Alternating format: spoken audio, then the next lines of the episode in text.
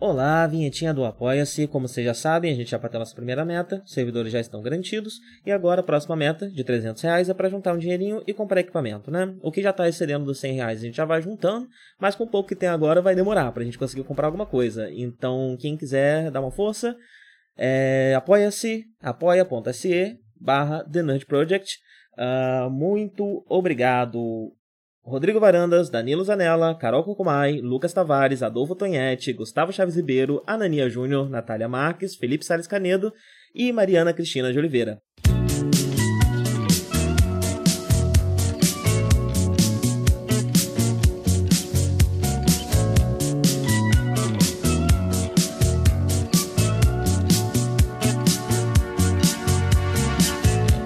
Meu mundo você é quem faz música, letra e dança. Tudo em você é fugaz. Tudo você é quem lança, lança mais e mais e só vou te contar. Aí eu, aí eu começo como? Eu eu falo, oi? Oi, Oi. Dre. Você é Dre aqui? Oi, Mike. Você é Mike? Eu sou Mike. Eu, vai ser impossível não ser Mike. Você não, não- Você não vai conseguir me chamar todo tempo de Darko, eu acho. Vai. E vai ser esquisito, né? Oi, gente. Oi, gente. Esse é o podcast sobre a vida. Uhum. Provisoriamente ele tá sendo chamado de Drunk Report, mas isso pode mudar até o último segundo. Ah, não acredito. Sempre pode. E Não sou eu que vou mudar. Você sempre pode acabar querendo mudar até o último segundo. É um absurdo. É, pois é, um podcast sobre a vida. O que, que aconteceu?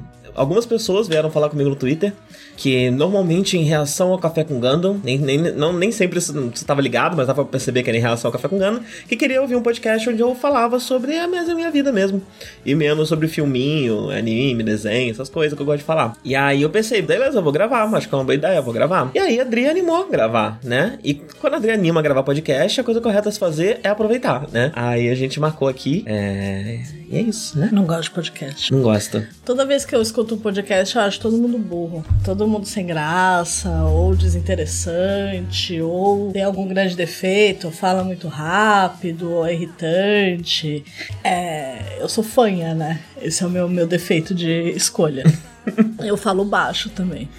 que mais? Sou envergonhada. Você é vergonhada? Mas tudo bem, não tem problema. Eu sei que tem ouvinte que gosta mais de mim do que já gostou das mulheres que passaram pelo podcast, o que já é alguma coisa. Tem bastante ouvinte que gosta de você. Tô adorada. Devo te dizer. Eu gosto dos ouvintes. Eu gosto deles também. É. Os que me seguiam na conta velha, eu gostava deles. E. Qual vai ser o, o primeiro assunto da vida que você decidiu? Então, vamos falar sobre. A gente pode começar falando de Argentina, porque hoje a gente passou por um caso, é, uma situação aqui, né? É, não sei exatamente quando esse programa vai sair, se vai sair logo agora, se vai demorar, mas hoje teve um apagão aqui na Argentina inteirinha, né? No país inteiro. Acordamos no escuro. Tinha vários bairros de Buenos Aires que tinham luz, mas historicamente apagou foi no país inteiro. Não me pergunta. Tinha vários faróis, né? A gente passou por uma avenida onde os faróis, no- em, um- em uma das direções dos cruzamentos, estavam apagados e na outra estavam ligados. Sim. Horrível. O trânsito tava péssimo, não tinha marronzinho na rua pra, pra controlar, não tinha nada. As pessoas estavam todas soltas, era o apocalipse. E, e- e o argentino, ele dirige com- com vontade, né? Ele gosta bastante de dirigir à vontade do jeito que dá. Do jeito que dá. A gente está na Argentina desde dezembro, pra quem não sabe. É, decidimos vir antes da posse, imagino que vocês sabem de quem. E. O Machigo tá te incomodando? Assim. Caramba! Eu falei que tinha gente que não gostava de podcast gente comendo. Você é uma delas, não sabia. Só você pode comer.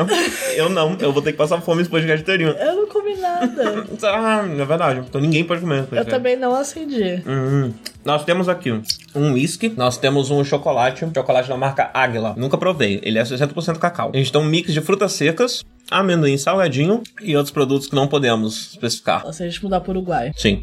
Gosto muito da Argentina, mas aqui falta muita luz. E não pode nem maconha nem aborto. Gostaria de morar no Uruguai, que é perto, é parecido e tem maconha e aborto. Mas, infelizmente, é muito caro viver lá. É muito E viver caro. aqui é muito barato comparado com São Paulo. Sei lá, acho que se a gente tivesse vindo de Fortaleza, a gente não ia achar nada. Uhum. Mas comparado com São Paulo. Sim, também é a impressão que eu tenho. É, e aí faltou luz hoje de manhã, né? E a gente não achou nada demais, porque falta muita luz aqui, especialmente no verão. Agora a gente tá entrando mais pro inverno, já não, não tá faltando tanto. Mas no verão é direto, gente. Eu não tava aqui, né? Foi a época que eu fui pra São Paulo, mas vocês chegaram a ficar uma semana sem luz, não foi? Cinco dias. Cinco dias. Então quando faltou Eu luz. chorava todos os dias, o dia inteiro. Nossa, imagina. eu fico um dia sem luz, eu quase morro. O máximo que eu fiquei, que acho que foi uns três dias, eu acho, né? Era horrível. Sim. E aí faltou luz, a gente pensou, ah, beleza, faltou luz, no- normal. E o que, que acontece? No fim das contas, o grande apagão da Argentina foi menos sofrido do que os cortes que tem mesmo no verão. Sim. Porque já que faltou no país todo, tem que consertar mais rápido do que quando falta em um quarteirão. O pessoal do Brasil veio perguntar se estava tudo bem. A gente de Israel sabia que tinha acabado a luz. Uma coisa incrível. Sendo que quando ficamos cinco dias, ninguém soube. Pois é, e foi quando realmente sofremos. Mas sofremos zero hoje. A gente conseguiu passar por isso. O chato é que faltou da luz, faltou água também. Teve gente que faltou gás também. Mas já voltou a água, então tá tudo bem também, não chegamos a passar sede não. Pra gente. É, pra gente. Tem gente que a luz tá voltando só agora, a água tá voltando só agora. Bem chato. Sim. Mas é porque a gente mora num. Esse negócio de acabar muito a luz aqui é porque a gente mora num bairro muito antigo. Estamos morando em Santelmo, que é um bairro histórico. E... Então os cabos de força são muito velhos, muito antigos. E dá problema. Sei lá, eles dizem que estão trocando, dizem que pra, privatizaram pra trocar, e aí privatizaram, a conta já aumentou 700%, sei lá, vocês sabem como é. E não arrumaram nada ainda. Absolutamente nada. Continua faltando luz terrivelmente. Sim, horrível. Nesse prédio aqui falta mais ainda do que no resto da cidade. A gente mora num prédio feito por um arquiteto famoso, muito chique, exceto que é um buraco mofado. Se a gente estivesse morando com o Gollum na caverna, talvez a gente lidasse com menos A gente umidade. mora no sótão do arquiteto famoso. Sim, a diferença é que o sótão é no nível do chão. é, sim. Dá mais pro porão, né? Mas sim, Sim, porão. pegaram um, um pedaço do prédio e fizeram do- do- dois apartamentinhos monoambiente. Um em cima, outro embaixo. De cima eu não sei se é monoambiente, na verdade. Nunca entrei lá. Eu sei que o aluguel dele é mais caro. E aí. É porque eles não têm como viver com a rua, com as pessoas passando. Sim, tá? Eles sim. podem abrir a janela. Sim, tem um janelaço aqui que. Cristiano dormiu. Não é um podcast sobre a vida? Sim, vamos narrar o que acontece em tempo real. Tem um janelão aqui que, se a gente deixa aberto, a gente tá num palco, né? A gente pode se apresentar, pode fazer o que quiser, que a rua inteira vai ver. Sim. Tanto é que no contrato também é especificado que a gente não pode fazer isso. Sim, apesar daqui ser ideal pra gente só abrir a janela e começar a vender uns doces, sei lá. Trepar na cama, como é, cobrar ingresso. Sim. Ou qualquer coisa, qualquer coisa. Dá pra ver a nossa cama da rua tranquilamente, horrível. Não, e o apartamento tem essas luzes de loja, né? Essas luzes de hospital, que são aquela... Qual é o nome dessa luz? Sei lá, mas não ilumina nada. É incrível, você ilumina tudo só pra quem tá lá fora. Sim. Ilumina só o suficiente pra ser uma luz de palco. Você quer ler um livro e fica com a dor no olho.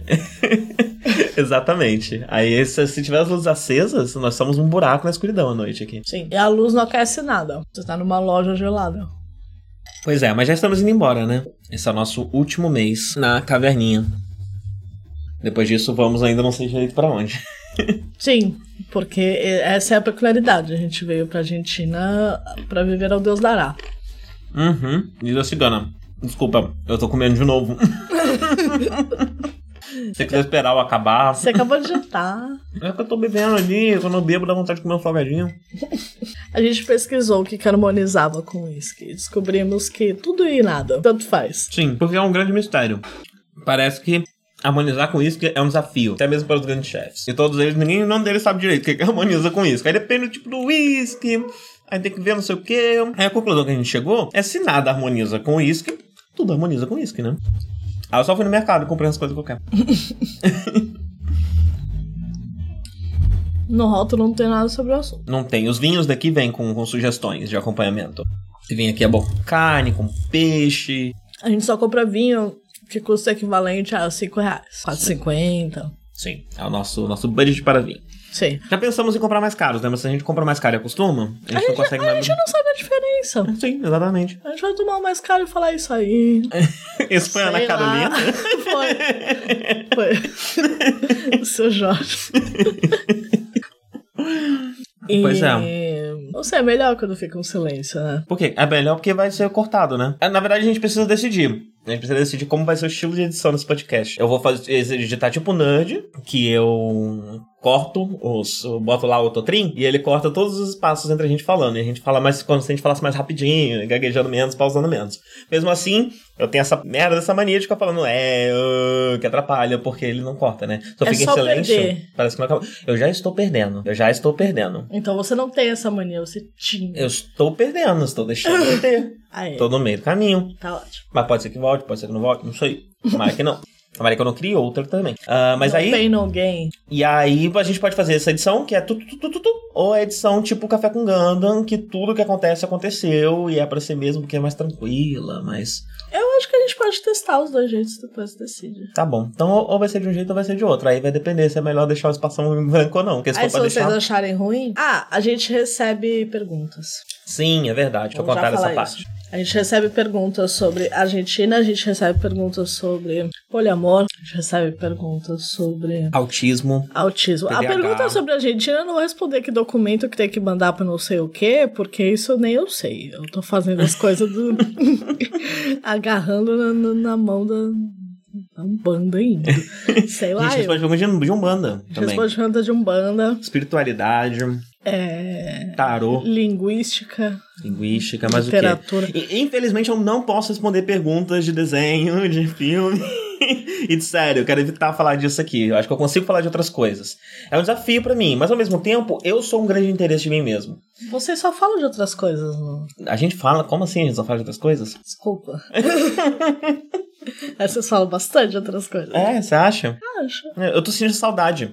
A gente tá numa fase do Nudge que tá tendo muito bla- blockbuster saindo. E aí todo episódio é a gente falando duas horas de um filme. E eu quero poder falar de qualquer coisa, sei lá. E aí eu tô aguardando o momento que eu vou finalmente poder falar de qualquer coisa de novo. Toda vez que você pode falar de qualquer coisa, você fala de anarquismo. Não necessariamente.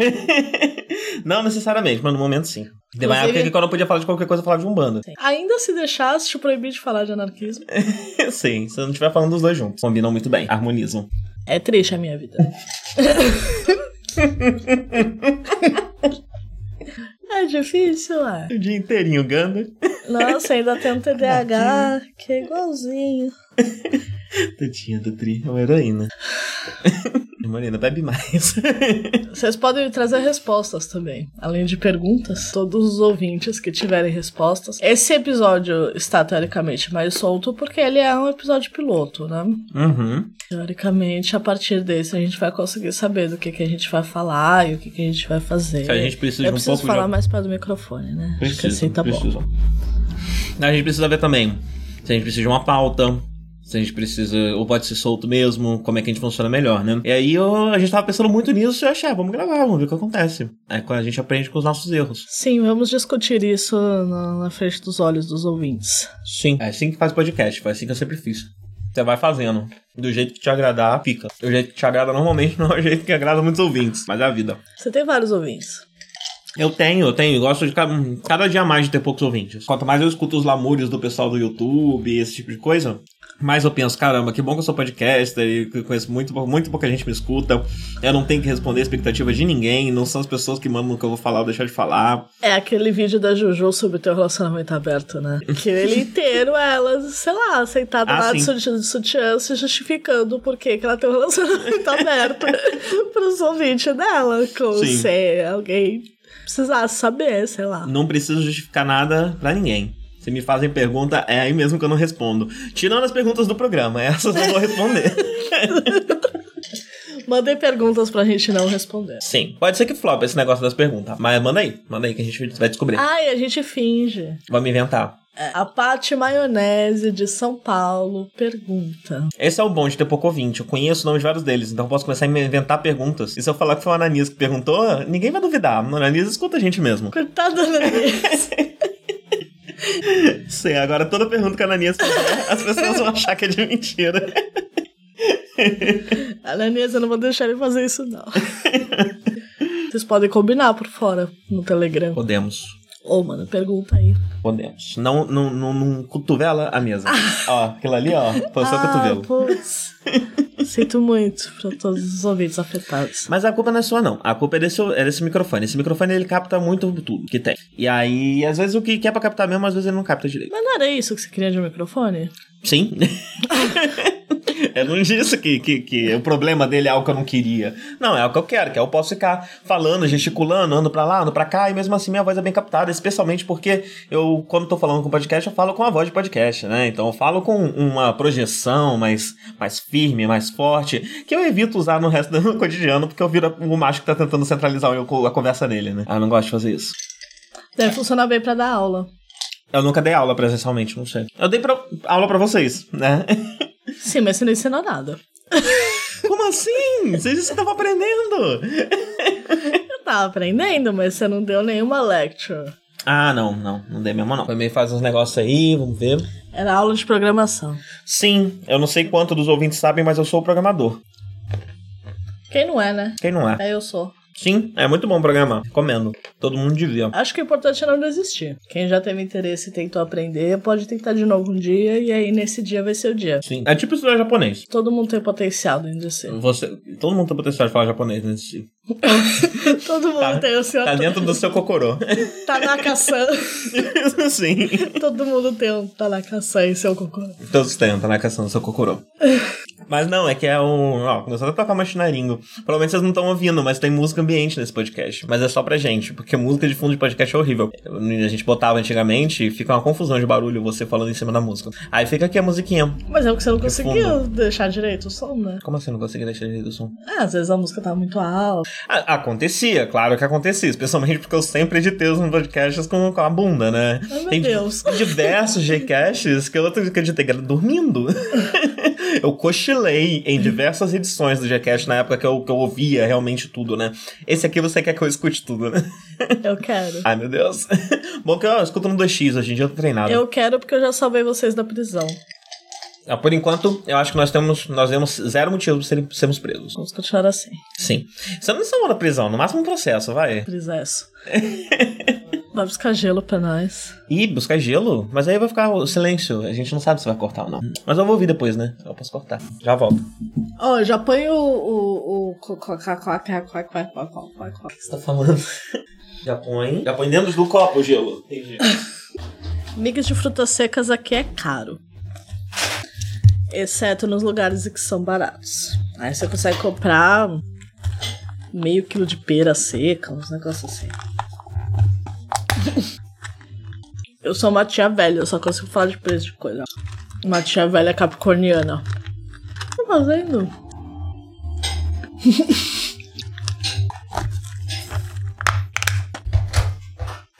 Essa música de Chinaringa é muito boa. Eu não sei se eu pode falar de Chinaringa aqui. Eu não falo muito de Chinaringa nos outros podcasts. De vez em quando toca. Mas falar, falar, eu não falo. Vai fazer barulho de gelo, viu, Peraí, gente? peraí. Gelo em copo. Ainda tá na pausa. Como assim? Quando que acaba? Pra você colocar o gelo. Será? Então, pode falar de Chinaringo aqui? Pode. Essa música Chinaringo é muito boa. Descobri recentemente uma discussão muito intensa sobre a Chinaringo, porque ela usa ela usa imaginário, né? Usa diversos símbolos do Japão imperialista. é, nas suas coisas, né? Então ela usa lá a, a bandeira do sol nascente, né? E vários, vários símbolos que são meio complicados de se, de se usar.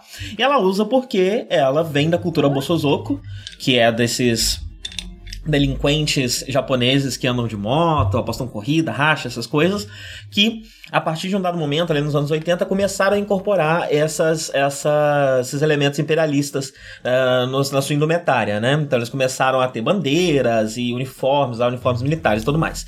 Ah, e aí as pessoas estão discutindo essa questão, justamente porque ela fez as músicas das Olimpíadas. É, e o quão isso pode pegar mal e tudo mais, e enfim, quanto isso pode influenciar. Uma vez na vida, ela que imitou a Fernanda Takai. e não o contrário. Sim. Você lembra das músicas das Olimpíadas do Pato Fu?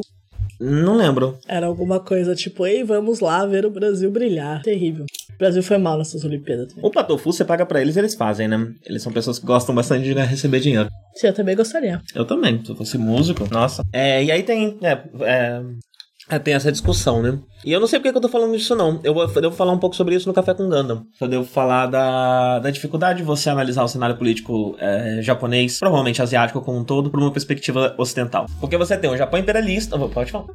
Não, fica à vontade. Eu ia puxar outro assunto. Ah, puxa aí, puxa aí. Vai lá. se, me dá, se me dá corda, eu fico. Não, eu ia falar, eu ia contar como é que foi o dia hoje, a queda de luz, Certo. como que aconteceu, por que, que essa- que a gente queria sair no domingo e tal. Tá bom. O que aconteceu ontem? Ontem. Ontem eu tive dificuldade pra dormir. Eu fui dormir muito tarde. Vocês foram dormir mais cedo. Duas da manhã. Você tava sofrendo de muito frio e a gente comeu lamen. Ai, ontem foi o dia do amém. Ontem. Ótimo dia. Tava muito gostoso. Os acompanhamentos não são mágicos. Mas a comida é toda muito gostosa. Tá barato comparado com o que dá pra pagar em São Paulo hoje em dia. Sim, comida japonesa aqui, no geral, é caro, né? Peixe cru é mais caro ainda. Sim, sim. Falta que faz a colônia. Aí depois a gente chegou em casa, a gente ficou tomando café e conversando. E aí o Mike dormiu. Dormiu não, não dormiu. Não dormi. A gente dormiu, o Mike A não. gente viu Gundam. Sim. mesmo. Aí você não dormiu. Co- Continue. Isso, tive dificuldade pra dormir. Eu dormi mais de 4 horas da manhã. Porque, Aí era um sábado, agora quatro da manhã do domingo, o Mike acordado. sim. Porque eu não tô muito acostumado a do- a acordar sem despertador. Eu tava muito cansado. Eu pensei, eu vou largar isso daí e só vou acordar quando eu acordar mesmo. E eu acordei uma da tarde. E é uma coisa que eu não costumo fazer. né? Normalmente mais tarde, que eu acordo 10, 11 horas. Então. Então eu tive dificuldade pra acordar depois. Tava. Foi um dia que eu. Que eu, que eu pera, desculpa. Dificuldade pra dormir. Pra acordar, não. É. Porque foi um dia que eu, que eu tava relativamente descansado. Tava, já comecei o dia descansado, né? Além de ter dormido muito, eu já, já não tava mais tão cansado assim. E aí hoje, eu trabalho. Que você tá folgando de sexta, sábado E só, acabou. e só. E de domingo você trabalha. Domingo eu trabalho. Olha lá, porrada na mesa. é o próprio Major Olímpia. Não era o Major Olímpia, era outro. Enfim. É, Então, eu, eu trabalho nesses dias porque eu tô trabalhando pra uma empresa israelense. E nem, nem todo mundo, nem todo gerente de projeto é israelense, mas o meu por acaso é. E ele só trabalha, ele folga de sábado, de sexta e sábado. Ele folga de sexta e sábado porque, como é que é aquele negócio? O feriado judaico começa Não, é feriado. o, o, é, o dia de folga, né? O dia, o sábado sagrado começa no, no pôr do sol da sexta. Exatamente. Então, por causa disso, eles folgam na sexta e no sábado, que é pra não dar problema, né? Não correr nem o risco de você ficar preso no trânsito Sim. antes de chegar em casa. Mesmo porque os mais tradicionais não pegam nem elevador. Pois é, Então, fica difícil trabalhar. É. meio foda. Você volta pra casa, e desce um quinto andar. Sim, descada. Sim. Então, por causa disso, eles folgam nesses dias e eu resolvi folgar também. Porque, por que não, né? E tá sendo uma experiência muito boa. Porque eu faço a minha segunda-feira num momento em que ninguém tá preocupado com isso. Aí quando o pessoal tá sofrendo, poxa, segunda, pra mim já é terça. É mais fácil eu trabalhar no domingo, porque eu consigo trabalhar com um clima de tipo, tudo bem se eu descansar um pouco, tudo bem se, se eu só fizer menos horas e tal. Porque. É domingo, Que né? é domingo, é, exatamente. Minha mente fala, ah, é domingo. E aí é bom porque eu tenho um primeiro dia para eu pego o ritmo, né? hum, De um jeito mais, mais efetivo, mais natural. E domingo você não tem concorrência de outros programadores, né? Também, também, porque pouca gente trabalha de domingo. Então no domingo eu posso ter uma certeza maior de que vai ter bastante task pra mim. Nesse emprego eles jogam as horas de trabalho no centro de, um- de uma arena, soltam os programadores todos pelas coleiras, eles vão correndo. Ah! Exatamente, exatamente. O, pre- o precariado chegou a esse nível. Já estamos a- quase, quase no Coliseu. Pois é. O Alan Watts quer muito falar. Então, é esquisito, porque eles não estavam fazendo isso. Ele tá. tinha, eu tinha agrupado ele todo mundo na soca pra gente não ter que ver mais ele. Quer muito falar. Tá no shuffle, não? Não. Constellations.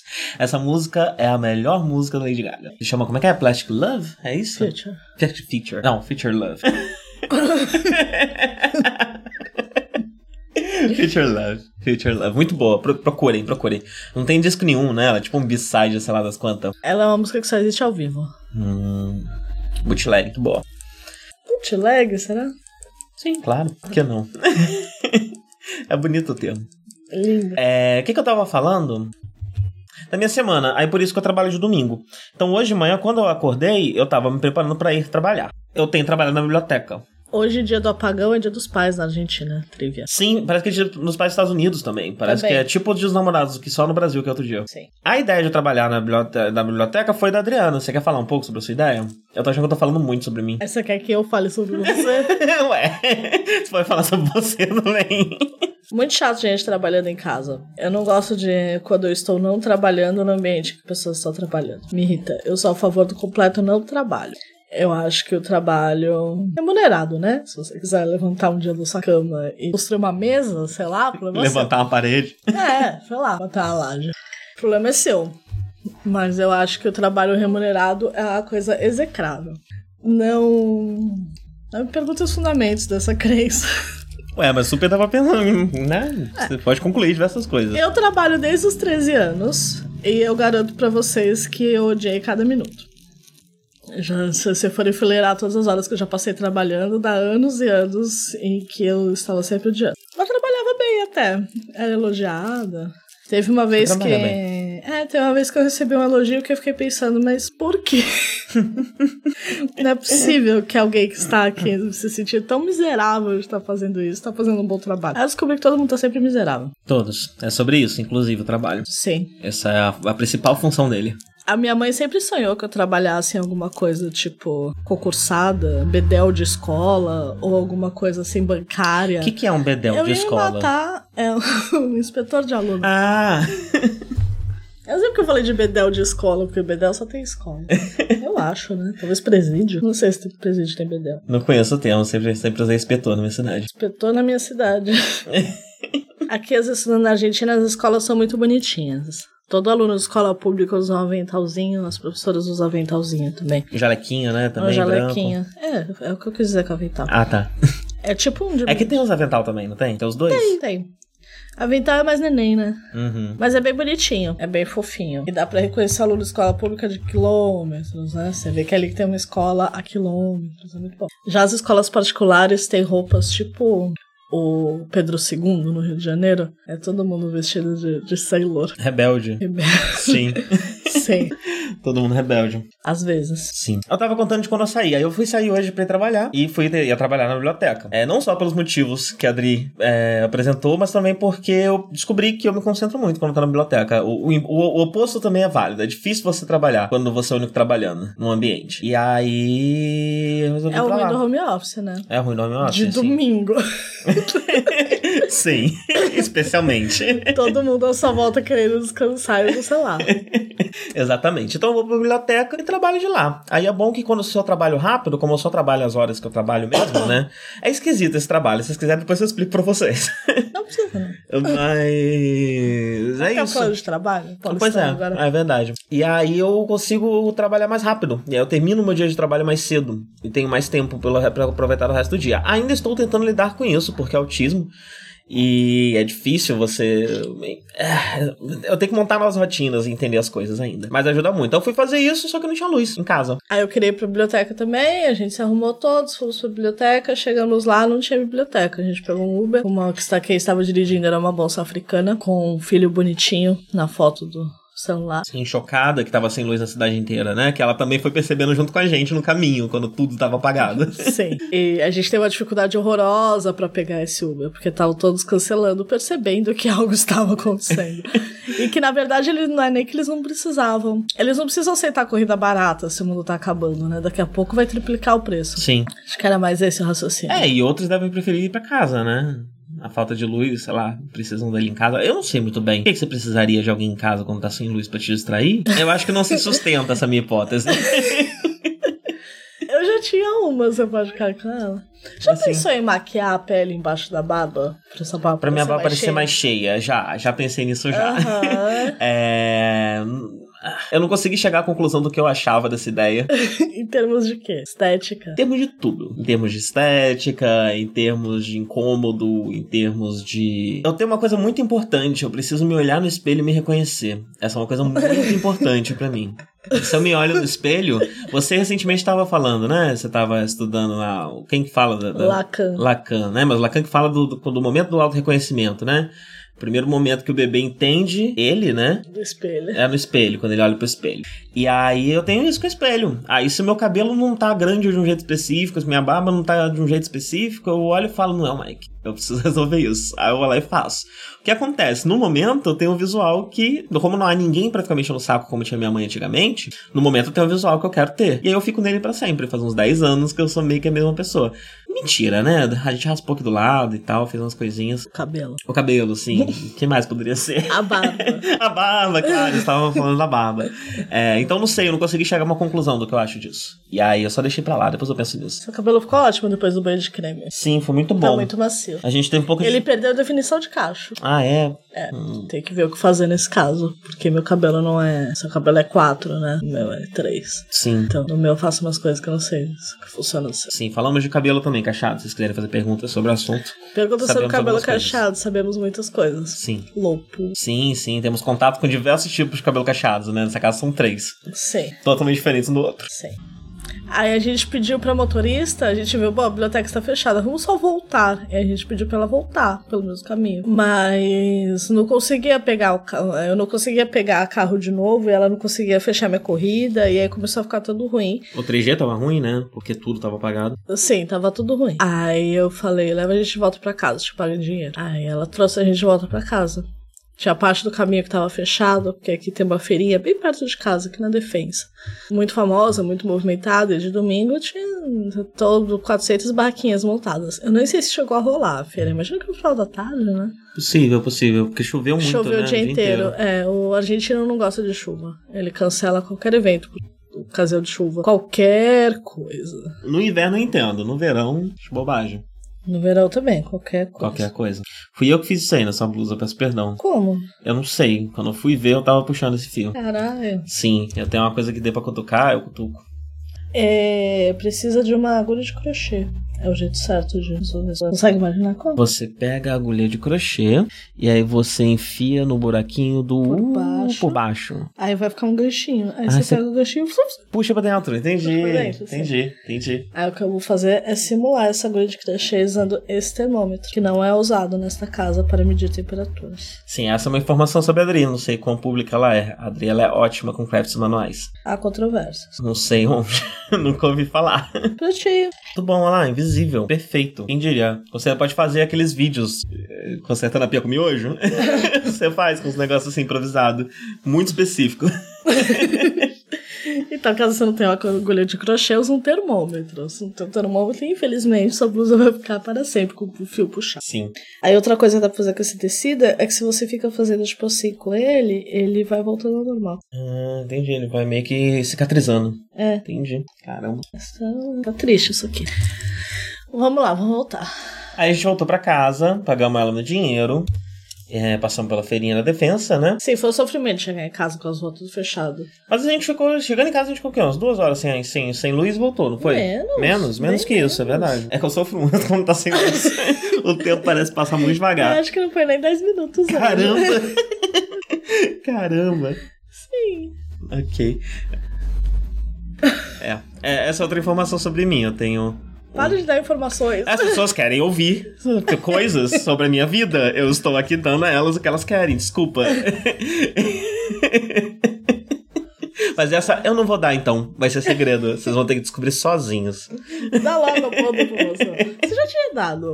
Qual? Você sempre falou assim: informação A. Ah, para informação de vocês, informação A. Ah, é verdade, né? Acabou de acontecer algo que exemplifica essa informação.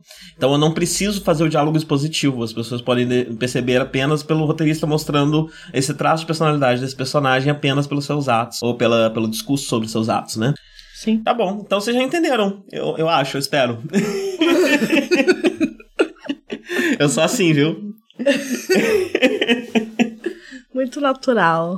Muito espontâneo. Eu sou. Sou mais espontaneidade. Viu? Não tem assunto pra fazer esse podcast. Como que não tem assunto? Eu posso puxar assunto. Vamos puxar assunto? Peraí. A gente, a gente tá com a questão do Airbnb. A gente vai sair daqui e a gente vai. O que, que foi? Você está desistindo do podcast no meio, Adriano. Eu falei que é difícil, gente. Eu falei que é difícil. Era pra ter uma temporada com oito episódios. Eu não gosto de falar do futuro. Tá bom. Então não vamos falar do futuro. Falar do passado, como a gente vai parar na Argentina. Foi mais ou menos assim. A gente já. Ah! Sim, foi exatamente desse jeito aí. A Andressa ficou muito bem. Ah! A gente já tava pensando há um tempo em sair do Brasil. Não, não em sair do Brasil, mas sair de São Paulo, né? No primeiro momento. A gente pensou em ir pro campo, comprar um sítio, uma coisinha assim. É... Vender na casa. E. que foi? Muito detalhe. Não pode falar? Eu, sou, eu, eu tenho muita dificuldade de omitir coisas. Eu não sei, sa- eu não sei dizer o que, que, o que, que pode falar, o que, que não pode falar. Então você me censura. Toda vez que você que, que eu falar alguma coisa que não pode, faz. "É". Pode fazer eu também, o caô cabecilha aí. que, que fica tudo bem. Eu paro de falar. Chegou desceu pessoalmente pra te calar. Já é pra eu parar? eu posso continuar? Eu vou continuar. É... Me perdi. E a gente já tava pensando em sair de São Paulo. Aí acontece que ficamos nisso daí, né? Marinando nessa ideia uns meses. E aí a gente de vez em quando pensava em sair do país também, né? Ah, tive algumas oportunidades de emprego que talvez rendesse alguma coisa, comecei a tentar correr atrás e tal. É, E aí a gente chegou na conclusão que a gente não queria ficar no Brasil até a posse do Bolsonaro. Então a gente vazou. Foi tipo dois meses, dois meses a gente falou, então vamos embora daqui, pra onde a gente vai? E a gente passou um tempo considerável ainda desses dois meses decidindo pra onde a gente iria, Porém, já fazendo os corre. porém já fazendo os corre. Aí a gente pa- pensou em Paraguai, a gente pensou em Chile, a gente pensou em Uruguai. Paraguai é um lindo lugar pra de- ganhar dinheiro. Se o que você quer é fazer dinheiro, eu recomendo demais o Paraguai. Você não pode ter muito medo de assassinato também. Você tá recomendando que as Mas pessoas Brasil façam esse- também, né? Esse dinheiro com muamba ou você tá falando de outras coisas? Qualquer coisa. Paraguai é muito bom pra montar seu próprio negócio, fazer seu próprio dinheiro. Moamba, as várias são opções, mas eles gostam muito de comida, abrir negócio de comida, que nem Uhum. aqui. Já o Chile, a gente sabe que o O pessoal Chile é caro também. É caro. E o pessoal da capital é cuzão pra cacete, né? Não, daí, aqui também a pessoa do capital é cuzão, mas a gente não fala com ninguém, que diferença faz? É verdade. É verdade. A gente fala com os chineses, venezuelanos, tem a vizinha que é norueguesa. Mas é que o Chile, ele é cuzão de um jeito, Santiago é cuzão de um jeito, que não tem mais alma na cidade, eu acho, pelo que eu escuto as pessoas falarem. E isso é algo que dá pra sentir. A gente pode não sair na rua e não falar com as pessoas, porque quando a gente sai na rua, o que a gente vê, a gente gosta. As pessoas, elas estão ferradas agora nesse momento econômico, destruídas, mas elas ainda estão fazendo essas coisas, fazendo suas taxeres, é, enfim, elas ainda estão vivendo, né? Ainda estão lutando, ainda estão protestando, não estão olhando em volta uma coisa incepta. Como é que é essa palavra? Insépida mesmo? Insípida? O quê? Sem gosto ou insípida? Sem gosto, isso. Sem gosto é insípido. É, enfim. Provando, uma, ci- provando de uma cidade insípida e gostando. Eu acho que isso é muito importante. Não conheço Santiago. É, não escolhemos Santiago porque era muito caro. Uruguai é o mesmo motivo, né? Paraguai, o que que aconteceu mesmo? O Paraguai, você mudou de ideia muito forte uma época. O que que foi? Qual foi o motivo? Eu não lembro. O mais. Paraguai foi você que riscou da lista. Teve um momento específico ali que você desgostou demais de alguma coisa que você descobriu Acho que assim. sobre. um- foi os assassinatos. Talvez, talvez. Alguma coisa te incomodou horrores. Sim. Mas é legal também, nada contra. Pessoa crescida em São Paulo sob a tutela do PCC, né? É, menos- menos acostumada É. com crime. Oi. O crime acontece só debaixo dos panos. Sim. Aí viemos pra cá, que tem muito pouco crime. A cidade hoje em dia celebra que tem, sei lá, quantos mil so- policiais na rua pela primeira vez na história de Buenos Aires. A gente vê esses policiais comendo, batendo papo com os moradores e no zap. Nunca vimos ninguém fazendo nada. O Cristiano uma vez viu um policial fazendo cara feia para um mendigo. Ah, eu vi um Depois voltou pro zap. É é porque quando eles estão fazendo alguma coisa, eles nunca estão sozinhos. Eu ouvi sete policiais uma vez revistando a mochila de um menino. quando acontece alguma coisa que eles podem fazer, eles imediatamente ligam pros outros. Vamos contar do, do cara que eles pararam aqui na frente. Hum. Você lembra?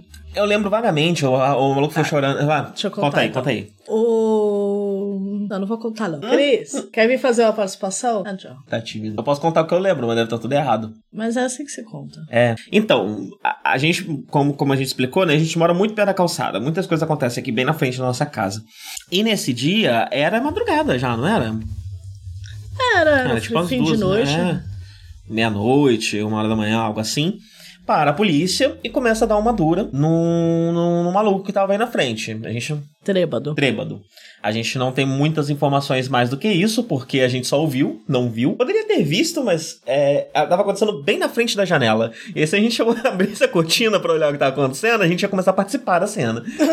é, e eu notava essa presença, enfim. Ou mesmo que não notasse, a gente ia estar demais ali. sim, sim. Então a gente preferiu não. Mas ficamos ouvindo atentos. E o- os policiais chegaram da armadura nele, queriam o quê? Revistar ele, eu acho. Eles queriam fazer alguma coisa com ele. E ele não queria. E aí ele começou a reclamar. A reclamar tipo uma criança reclamando com o pai. Poxa, pai, deixa eu brincar mais um pouquinho. Começou a fazer esse tipo de Ele coisa. começou a chorar, a resmungar, e os policiais começaram a perguntar, "Ah, mas qual é seu nome? Ele respondeu um nome qualquer, e descobriram que o nome não era o nome dele. Aí falaram, pô, você dá um nome falso? Ele, ah, então, é que eu esqueci. E ele foi enrolando, os policiais enrolando, enrolando, enrolando. Levaram ele pra delegacia. Passou uma hora, mais ou menos, devolveram ele aqui, exatamente na porta de casa, onde buscaram ele. Vivo, são, não tomou um tapa. E ainda estava folgando com os policiais. Ainda. Ele foi deixado aqui, ainda folgando. Os policiais indo ainda embora e ele reclamando e xingando os policiais. É manhoso. uma certeza muito grande, né? De que você não vai levar um supapo. Quanto mais três tiros. pois é. Mas beleza. Eles são bastante violentos, mas não. Não nessa região turística, né? Sim, sim. E assim, eu não sei os detalhes, mas eles são mais violentos e me- porém menos, eles são muito violentos, porém menos assassinos que os brasileiros, né? Sim, mas acontece. Acontece, acontece. Acontece, eles mataram. Acontece, né? Polícia que não mata não tá cumprindo a sua função básica na sociedade, que é oprimir o povo. Não sei não, viu? Acho que dá pra oprimir sem matar tranquilamente. É verdade, não é mesmo? Apenas existindo. Eu acho que a gente precisa de uma lista. A gente precisa muito de uma lista. A gente precisa da listinha de assuntinhos que a gente prepara antes. Pra quando chegar esses momentos, a gente já, fa- pá, já puxa ali um assuntinho que a gente separou previamente como um assunto que pode ser importante e e interessante. Estou muito surpresa com essa ideia. Você teve ela sozinha? Não! Essa ideia é sua. Eu só estou explicando para a plateia. Qual foi a ideia que você teve? Créditos, Adriana, essa ideia. É, a gente não seguiu no fim das contas, porque a gente resolveu experimentar. Não fui só eu sozinho que resolveu experimentar. É triste, porque a gente não tá atuado as coisas. Como assim? Ah. Você não acha? A gente não tem nada pra falar das coisas. Uhum. A gente tem, a gente tem. Então fala. Eu acho que o grande problema é que é difícil falar naturalmente na frente do microfone. É um. É difícil fazer isso. E é que nem sexo. A primeira vez que você tá fazendo com uma pessoa que você não tá tão acostumado assim a fazer, tem muitas coisas que você precisa aprender de novo. E eu tô especialmente há muito tempo sem gravar ao vivo. Que é um outro elemento também. Até quando eu- as poucas oportunidades que eu tive pra gravar ao vi- ao vivo com o Christian recentemente, ro- demorou um pouquinho pra engatar. Eu fiquei constrangido um tempo considerável pra gente conseguir conversar. É, então é difícil, é difícil. Como é que você conversa com o microfone? Você começa a querer, né? Você começa a ficar preocupado, porque tem mais gente aqui, você tem que entreter essas pessoas que estão ouvindo. Pode, ela pode até ser um ritmo mais lento, não precisa ser nossa aqui, né? Fazer o Nerdcast, fazer o. Ah! Ou matando robôs gigantes, ficam fazendo barulhinho, pro, prim, pro, pum. É, ou sei lá, não sei se eles fazem isso até hoje, minhas referências de podcast ficaram presas no passado. É, mas, é, ou sei lá, né? Está sempre se preocupando com, com viés é, radialista ou coisa do tipo. Não precisa, mas ao mesmo tempo. a- a- Fica um pouco dessa pressão de que precisa ser. é, precisa entreter isso aqui. Só que ainda precisa entreter o suficiente. As pessoas não podem só desligar e. Né? A gente não pode ser só uma obra de arte esquisita de pessoas falando é, coisas. Eu acho relaxante ser uma obra de arte esquisita. De pessoas falando coisas. É uma coisa que a gente pode fazer. Esse pode ser um podcast O esquisito. podcast enquanto arte. Sim. As pessoas acham chato isso hoje em dia. Eu pensei sobre isso um- uma época que eu tava querendo fazer, foi depois da crise. Não as crises de autismo que eu tenho, nem crises financeiras, mas a crise nos infinitos J-Casts. Um podcast que a gente fez há muito tempo atrás e que é a a minha grande obra de arte. Ela é a coisa que eu digo mais bela que eu já produzi. E o que acontece é que eu fiquei pensando sobre isso, sobre como o, o podcast pode ser um meio de arte. E como ele é um meio de arte diferente do rádio. O que, o que pode sair do podcast não precisa ser o mesmo que sai de audiodramas, que fa- sai de, de, de radionovelas e coisa do tipo. Mas você tá pensando no Night Vale? Ou Você tá falando de quê? Eu tô falando desse tipo de coisa, mas eu tava pensando nessas, nessas coisas um pouco antes delas existirem. eu tava refletindo sobre como, como explorar o meio do podcast, principalmente o meio do podcast, esse tipo de podcast aqui, de conversa, como, como obra artística. O que, que esse meio tem de característico? O que, que pode ser trabalhado com isso? Como pode ser feita a edição disso? Porque é diferente de uma música, por exemplo. Mas você pode transformar uma conversa em uma música. Uau. Tipo aquelas músicas que eu ouço com a Lotus falando. Sim, sim. Pois é. E às vezes o próprio áudio, né? A parte, pra- parte, a parte de áudio pode ter características de música. E eu tava de ritmo, né? De cortes, de, de, de punchlines, esse tipo de coisa. E, mas o mais interessante é a montagem posterior disso de um, de um, de um material bruto que não foi roteirizado. Uhum. Era nesse tipo de coisa que eu tava brisando na época. E aí a gente, eu pensei mais uma vez em fazer um podcast é, com esse tema e nunca saiu. Nunca saiu. Você devia ter uma produção constante de pilotos. Devia, né? Eu fico, fico pensando já em fazer vários, não sei o quê, e eu não faço nada. Sim. Podia fazer pelo menos um pilotinho. Quando eu falei das temporadas, você já se ofendeu? É que eu tive uma ideia diferente, mas faz sentido. Faz sentido. É que as temporadas, um podcast como esse aqui, que é sobre a gente conversar sobre a nossa vida, com temporadas, vai ser tipo o Weekly Wipe do Charlie Brooker, que é um podcast com a intenção de rever, as- de comentar as notícias da semana, mas ele acontece só nos dois primeiros meses do ano e depois nunca mais. não é esquisito? É esquisito? Pois é. Um pouco. É incrível que a nós tem o formato de um cérebro. É o cérebro que tem o formato de uma nossa. Gotcha. Eu acho, né? Porque é código de homens, não pode, né? Vai virar um nudge, né? Você pode falar de homens no nudge. Ah, eu não gosto de participar do Nudge. Por quê? Não gosto. Não precisa nem ter o Christian. Vai gravar um bloco separado. Eu ainda. Ah, Não, não é que a Adri não gosta do Christian, viu, gente? Eles não super bem, Adoro o se Christian. gostam bastante. Gosto do live também. Mas é que tem, um, tem umas dificuldades técnicas. Normalmente eu gravo no fone de ouvido com ele, e o microfone, como a gente já especificou aqui, capta muito o som. Então, ou eu vou ter que dividir um fone de ouvido com a Adri, ou eu vou ter que tirar o fone de ouvido. Se eu tiro do fone de ouvido, o, o microfone vai pegar o retorno do Christian. E aí, normalmente o que acontece é que a Adri participa, e eles até conversam entre si através de mim. Eu vou ter que ficar passando recadinho de um pro outro. Não é médium? Mas vou falar como tá a nossa vida de uma forma geral. Tá boa. É isso. é assim que eu quero encerrar a nossa primeira hora de gravação. Certo. É uma boa vida. Mas fale um, um pouco mais por que, que a vida está boa. Acho que eu vou começar a te entrevistar. Só uma entrevista, Adri. A partir de agora. A gente come muito. Bateu uma hora, mudou o formato. A, a- a gente, a nossa vida é boa porque a gente come muito. Sim, excelentes comidas.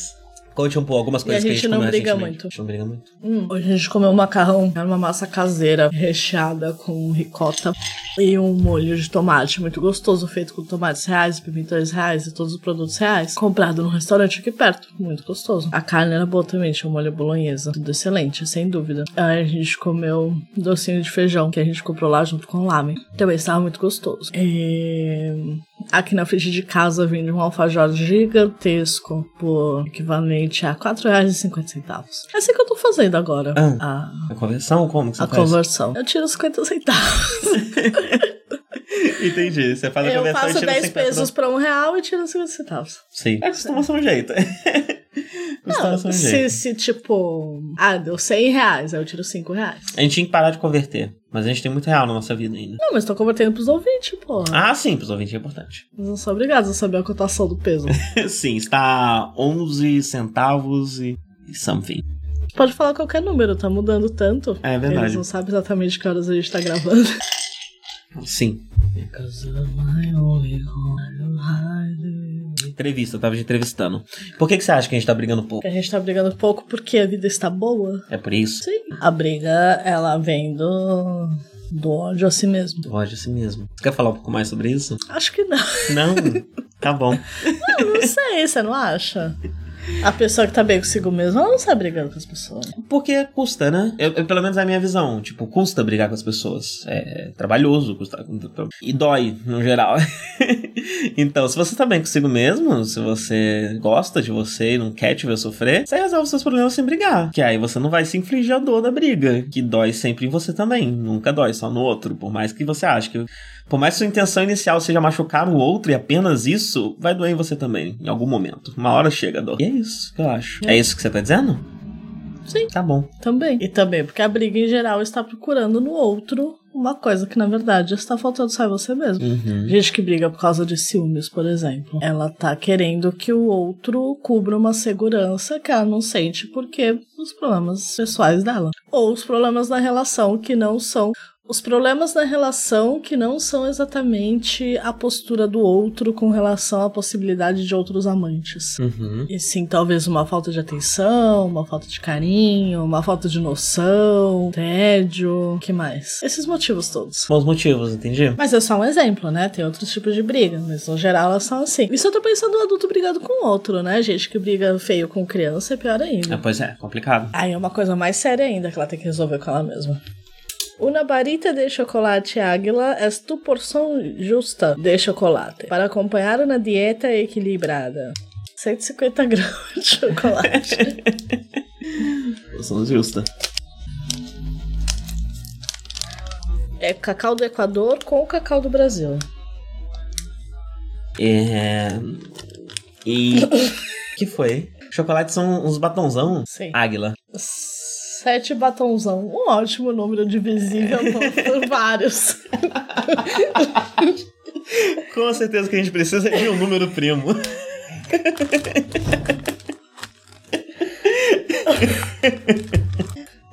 São sete batom Mas grudados. é porque é a tua porção justa. É você comer isso sozinho. Sei. Ai, olha só, ele já começa que você vê que ele é realmente bastante cacau pela textura dele. Você olha pra carinha dele quebradinho, ó. Você, você consegue respirar o cacau. Ele diz que tem mais massa de cacau do que açúcar. Pois é, 60% cacau. Parece uma trupinha. Top, curti. É muito bom. Essa aqui é o chocolate Águila, 60% cacau. O único problema que eu tô tendo é o problema que eu tenho com todo chocolate. Meus dedos são muito quentes e o chocolate começa a derreter meio que imediatamente no meu mão. Porém, é ótimo. Quem dera eu tivesse problema, porque eu amo lamber chocolate derretido dos dedos. Gosto também de amassar o chocolate. Pra ele derreter na sua mão, na massinha. Não é um hábito popular. Aí depois você faz uma bolinha, tipo recheio de passatempo. Pode ser? Entendi. Vou pegar você, salafrário. tá acontecendo? Tem zero apoio visual. Rolou todo um teatro aqui, gente. Vocês não viram? Foi, uma... Foi todo um Shakespeare. Vocês só ficaram com a atuação de voz. É a prova, né? Sobre dublagem. As pessoas falam, né? Que, enfim, quando se dubla e tudo mais. Um argumento não muito utilizado, porque fica só meio pedante. É que se perde a atuação do ator original, né? A atuação de voz do ator original. Ou às vezes se ganha, né? Ou Então, às vezes se ganha, pode acontecer. A Tom Medíocre tem tudo quanto é canto, é, tanto na dublagem quanto em qualquer outro canto do mundo. E aí é isso que vocês acabaram de ver aqui. É o contrário. É o que se perde quando, quando você tem só a dublagem, é, só, isso- é isso aqui que se perde. Tá chamando minha atuação de medíocre. Eu não falei isso. Eu não falei isso, não. Eu não falei que é por causa da qualidade, mas por causa da privação sensorial. É o próximo de uma qualidade zero, né? Uma coisa com uma qualidade zero, uma atuação com uma qualidade zero, é uma atuação que você não pode sentir nada, né? Uma comida com uma qualidade zero seria uma comida sem gosto, talvez, sem gosto nenhum. Acho que sim, se você alegar que uma comida ruim é negativa. Entendi. Certo, abaixo de zero. Entendi. Eu fiquei entendendo, pensando, tipo, pode existir qualidades da comida ruim? É isso que ela está propondo? Quais são as qualidades da comida ruim? Possíveis Emagrece. qualidades? Sim. Sim. É uma expressão, né? Também. É, de novo aí o- o- a questão do entretenimento, podcast, a arte. A comida a arte precisa ser gostosa? Isso não é a mesma coisa de falar que, o- que, que a arte Precisa ser bonita. precisa ser bonita? Food for thought. Olha, eu acho que gostosa não precisa ser o termo, mas ela precisa ter alguma coisa de interessante acontecendo nela. Alguma coisa interessante acontecendo nela. Sim. Ué, mas se o. Se ela é uma comida arte sobre o o vazio, sobre a falta de propósito. Ela não pode ser completamente insípida. Agora que eu aprendi a palavra. É água. Pode, pode. Mas isso já é interessante, porque provavelmente isso aí vai estar acompanhando um prato com mais gosto, por exemplo. Se complementam. Pra que faça diferença, né? Porque realmente o insípido Sim, o sem uma contraste é muito comparação. importante na, na- na- na comida de uma forma geral. Quando você tá fazendo uma comida, você precisa pensar como ela vai conversar com as outras coisas que vão ser servidas juntas. E o ideal É que cada uma cumpra ali um papel. Eu aprendi um negócio interessante que são as camadas de sal. Hum, Quando você vai fazer uma comida salgada, por exemplo, você pode colocar sal, você pode colocar shoyu, pode ser que vá sardinha, ou bacalhau, ou azeitona. Ah, e você coloca todas essas camadas de sal no mesmo prato. É, então, por exemplo, uma pizza. Aham. Uma pizza tem a mussarela, que já é salgada. Ela tem um pouco de sal que vai na massa, ela tem um pouco de sal que vai no No molho. molho. Ela pode ter azeitonas, Uhum. que são salgadas, ela pode ter alite, ela pode ter alguma outra coisa, não sei. E ela pode ter mais de um tipo de queijo, esses tipos de queijo tem diferentes tons de sal, então ela pode ter mussarela e parmesão. Então toda vez que você vai cozinhar, você precisa pensar que o sal vai vir em camadas, e quando você prova a comida durante o cozimento, você precisa pensar qual camada de sal está faltando. Uhum. Então, se sua pizza está sem sal, provavelmente você vai querer uma camada de parmesão no lugar de um sal puro. Aham. Ou tá precisando de azeitona. Caramba, E que por aí interessante. Aí, você usa várias outras, várias Sim. outras coisas pra E é salvar. por isso que quando você não come alguma coisa, como por exemplo, pessoas que não comem azeitona, estão perdendo parte essencial do paladar daquilo. Uhum, uhum. Porque Tem uma camada a menos, né? tem uma camada a menos. Outra coisa que você pode usar, anchovas, também podem ser uma camada de sal interessante. Às vezes milho em conserva, essas coisas. Estou lendo muito sobre o assunto. Muito bom. É muito interessante cozinhar dessa forma, pensar cozinhar dessa forma. Eu faço zero esforço, felizmente. Devia fazer mais, mas aprendo muito com você. Gosto sempre de ouvir. Eu faço muito esforço, mas cozinho pouco. E há muito tempo. É muito tempo, mas a gente pode só diminuir, ué. A gente pode fazer meia hora toda semana. Uhum. Eu tava pensando que, como eu vou ter que ouvir de qualquer jeito, pode ir pra mesma versão editada, né? A gente tira blocos de conversa mais intensa do meio dessa nossa noite e, e agrupa. Sim, mas aí a gente vai perder a noite inteira pra meia hora de podcast. É, pode acontecer. Mas ao mesmo tempo a gente consegue fazer conversas tão interessantes e falar de forma tão eloquente, meia hora direto? Ou será que pegar o melhor? De, é melhor meia hora de du- duas horas, não é mais interessante? De uma hora e meia? De uma hora e meia. Tenta nesse. Vou tentar. Você vai mesmo, você vai ainda dar muito pitaco. Eu vou te perguntar muitas coisas ainda sobre edição. Quero Tudo saber. bem, eu de- sou uma editora. Quero saber a sua opinião sobre diversas coisas. Podem mandar perguntas sobre publicar livro também. Você pode mandar as perguntas de programação. Eu sou muito inseguro com a programação. É. Enfim. Mas parte disso é pura bobagem. Tô tentando lidar com isso, então vocês podem mandar perguntas. Que eu. O que é uma pergunta de programação? Ah, sei lá. É... Tem muita pergunta que é comum, né? Tipo, ah, tô O querendo. Joãozinho foi à feira e comprou dois Fibonacci. Não, tem várias coisas que podem ser, podem ser pedidas, né? É, eu diria que eu pode ter uma pergunta mais de iniciante, que está querendo escolher uma linguagem de programação, que quer saber mais sobre pá, X, ou, a linguagem X ou Y. É, ou pode ter alguém com uma pergunta mesmo. Ô, Mike, fala aí sobre polimorfismo. Ah, Paulo, que eu sei de polimorfismo. É bom que dá tempo até de eu dar uma lida antes do programa. Pra vir mais preparado. É tipo o ator de Hollywood antes de filmar a cena sem camisa, que faz as musculaçãozinhas. Fala aí de polimorfismo. Agora não. Agora não, agora não, agora não. Agora não é a hora do, polif- do polimorfismo, não. Fala do Golchu. Não pode Gochu. Falei do Gochu. é engraçado que o Gochu é uma das coisas que você mais escuta quando você começa a programar. Porque você tá aprendendo e você viu, né? Eles ensinam diversas coisas que não precisava. Então ele chega e fala assim, ó, tem esse negócio. Várias outras coisas que nem podia. Sim, sim, que já nem tem mais, né? Nem faz mais. Ou é errado fazer. Que é o caso do GoTo. Toda linguagem que tem GoTo, eles em algum momento, quando estão ensinando ela, vão virar e falar: olha, gente, tem esse negócio chamado GoTo. Ele é esse negócio aqui. Essa é a pior coisa que você pode fazer. É mais fake que coxar a mãe no tanque. E aí eles ensinam, mas ensinam mesmo assim que tem isso. Nunca vi alguém usar um GoTo. Nunca usei um GoTo na minha vida. Programei PHP é a maior parte da minha vida. Nunca, nunca. Tava Nunca Ah, lá. nem viu. Tava lá quando eu aprendi. Não se usa GoTo, é um absurdo usar GoTo. É, aí eu sempre me pergunto, pra quê, né? E aí é o que eu penso, o que que falta? Falta a explicação. Eu acho que uma explicação, que não, um ensinamento que não faz muito sentido, porque é algo que você tá ensinando que você não quer que a pessoa faça, deve vir zen- sempre com um exemplo. Então, por que não se usa GoTo? Por causa disso, disso, disso, disso, disso, disso. Tá, se isso é tão terrível assim, por que que isso existe? Tem coisas de programação que seriam terríveis, não tem, ninguém inventou. Tem um negócio que, sei lá, enfim, pense em algum conceito esquisito de programação que provavelmente destruiria a vida de um programador. Ele poderia ter sido inventado, nunca foi. Por que, que o GoTo foi? E se todas essas explicações estiverem lá, é interessante. GoTo faz muito Eu sentido. aprendi com todas as explicações. Aprendeu? Então, ensinou direitinho. Sim. Ensinou Ele direitinho. tava falando que quando as pessoas inventaram, elas achavam que só ia ser usado do jeito XYZ. Mas não, dá pra usar de um milhão de jeitos. Sim. Aí tá todo mundo fudido. E uma época em que o jeito XYZ era um dos poucos jeitos que tinha, né? Não depois que se inventou diversas formas de se programar.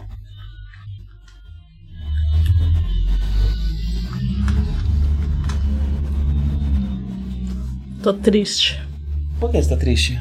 Deu errado o podcast. Não deu errado o podcast. Não deu errado o podcast. A gente tá descobrindo. A gente Estou tá descobrindo deprimida. o nosso podcast. Nossa, minha dicção é muito ruim.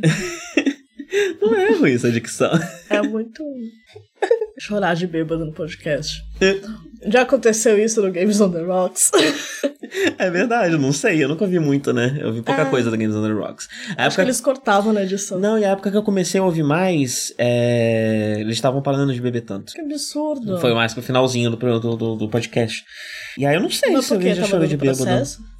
Não, porque eles estavam noutra, noutra vibe, assim, estavam ficando mais velhos, não não tava achando interessante.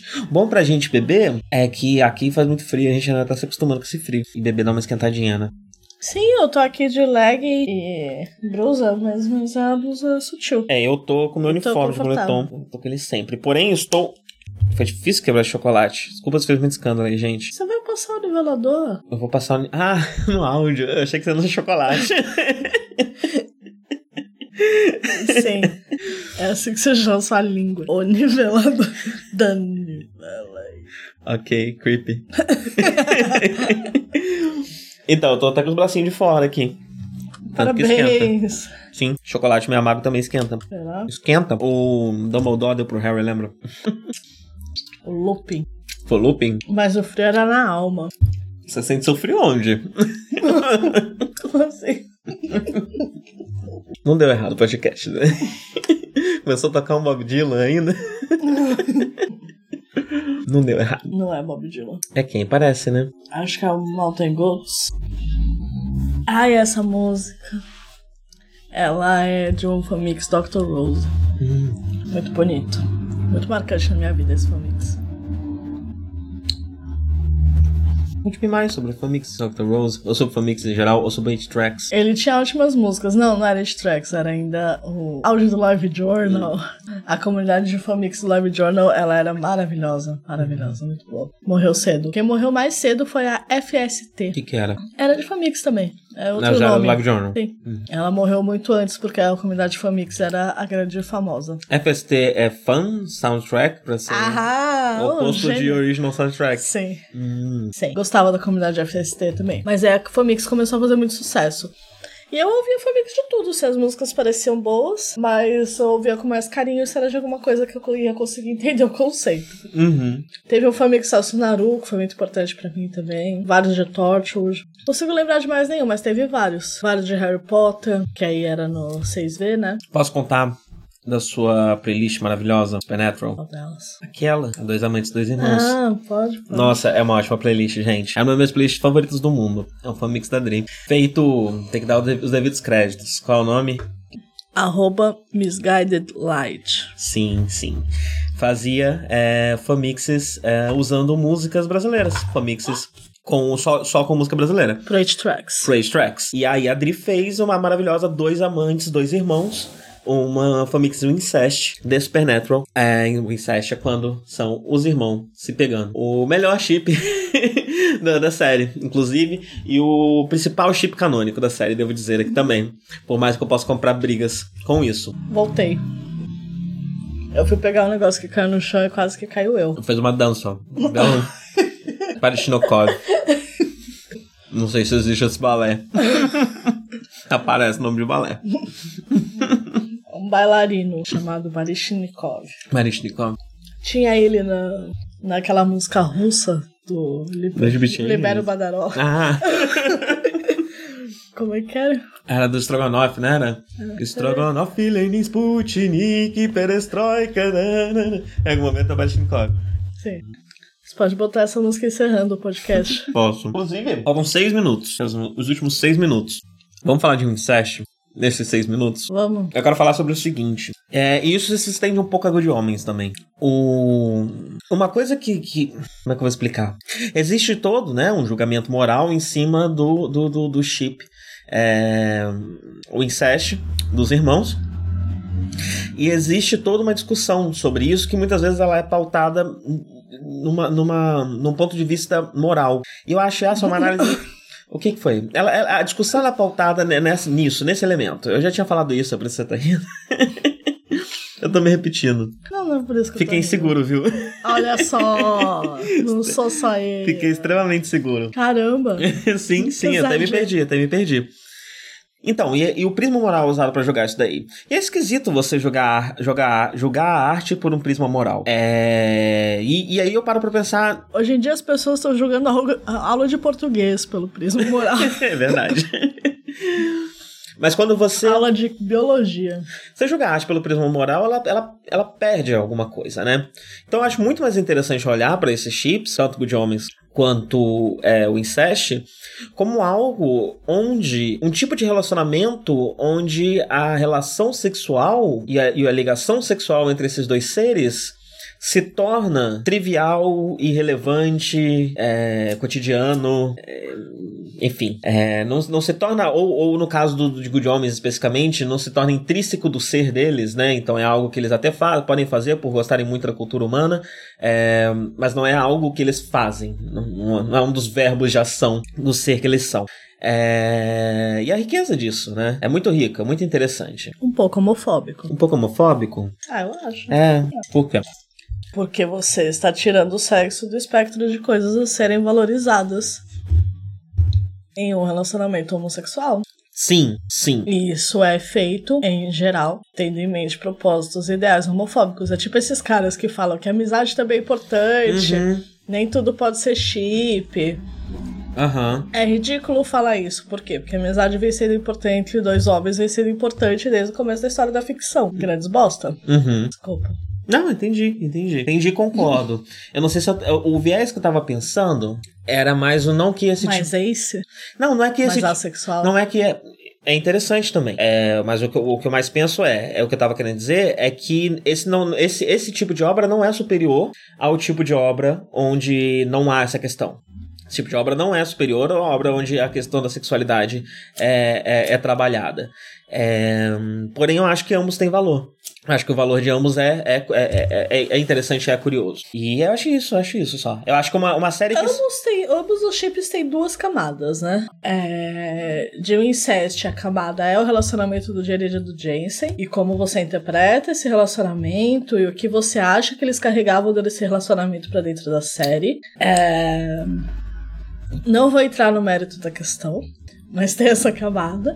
Em Good Homens tem a camada que é o chip no livro. Uhum, Você tem no livro exatamente o mesmo chip, com uma interpretação menos romântica. Por mais que ela às vezes esvale no romance, não é nada parecido com a série. Você pode ter uma camada similar também à de Supernatural, se você coloca hum, o Neil Gaiman e o, e o, e o Pratchett como a Zerafale e Crowley também. E talvez fosse o que impedisse a interpretação casal antes Uhum. disso. Aham. Até onde a gente sabe, talvez o Pratchett fosse homofóbico. Difícil saber. Ele era em prol das minorias, que eu saiba, mas isso nunca impediu ninguém. O Neil Gaiman parece normal. Parece, parece. O Pratchett eu li muita pouca coisa dele, né? Eu sei muito pouco sobre ele. Eu comecei Discworld só. É, eu tenho, É. Então, eu tô- eu tô- agora que a gente tá vendo, lendo Good Homens, eu fiquei interessado, eu fiquei curioso.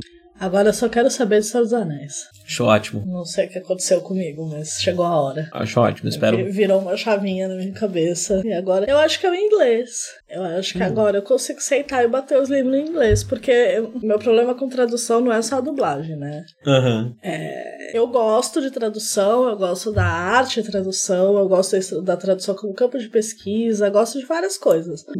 Mas eu sou crítica demais em relação aos tradutores. Eu não sou uma boa tradutora, mas eu não deixo nem o tradutor ser ruim, ser ruim que nem eu. Eu quero que todos sejam excelentes, e tem que ser maravilhoso. E eu sou muito chata, e eu sou, se eu consigo ver o inglês atrás do texto, eu já fico irritada. E o Senhor dos Anéis, em tradução, é mais difícil de ler. Ele é mais leve em inglês. Ah, é? Eu achei. Nossa, isso é muito interessante. Eu achei, eu achei, porque. E não só isso, né? Mas agora eu tô lendo no Kindle, que tem o dicionário dentro dele. Aham. Então, é- é- é- hoje em dia eu sinto uma outra fluidez de leitura. A primeira metade da Sociedade do Anel deve ser uma outra experiência. Em português, ela é extremamente maçante. É, então. Não, ela é maçante. Mas você consegue entender o que ele tava fazendo com esse maçante. Uhum. Ele usa o tédio. Uhum. O Tolkien, ele sabe que ele é entediante. Então isso está no texto com uma. Ele consegue positivar o tédio, por assim Uhum, dizer. Ele uhum. consegue pegar um defeito que ele sabe que ele tem e conseguir amarrar isso, e construir isso de uma forma que fique interessante. E agora que hoje em dia eu sei inglês o suficiente para conseguir apreciar esse trabalho do cara, e também eu tô numa idade mais próxima da que ele escreveu, né? Eu tentei ler quando eu era o, o público-alvo, Aham. cheia idade. Que ele começou a escrever os livros pros filhos, mas não, não rolou. Mas agora que eu tô lendo, já mais velha e tal, eu consigo entender determinadas coisas, determinadas sutilezas do, do- do- da linguagem que ele escolhe usar e por que, que ele usa uma palavra e não outra. E quando ele usa uma palavra antiquada, antiquada, da onde ele vai buscar. E a faculdade de história também fez muita diferença. Hum. Eu tive um professor muito bom de medieval e esse professor deu muita. Ele era nerdíssimo também, né? E ele deu toda uma perspectiva dos bárbaros pra gente. E entre outras per- perspectivas muito modernas, né? de, de como se vê e interpreta a Idade Média. Então você começa a ver a Idade Média como a antiguidade tardia, e depois ela passa por momentos que não são exatamente aqueles momentos que tem no livro didático Uhum. é, antes da faculdade, por- na escola regular, porque normalmente se usa um recorte muito simples. Então, na verdade, o feudalismo foi uma coisa que não aconteceu muito Hum. nem na Europa medieval. Ela aconteceu do- num espaço específico, em um período específico. Assim como, sei lá, fala qualquer coisa, justa de cavaleiro, é, o próprio uso de espadas e armaduras, como a gente pensa. Enfim, um milhão de coisas. E uma das coisas que a gente viu foi muito aprofundadamente os bárbaros. E a gente estudou cada tribo, e aí depois, quando a gente estudou Roma, a gente estudou de novo tudo isso. Ou era ao mesmo tempo? Não sei. E eu sei que, eu- que, que o. Hoje em dia eu leio O Senhor dos Anéis e eu consigo ver muito mais.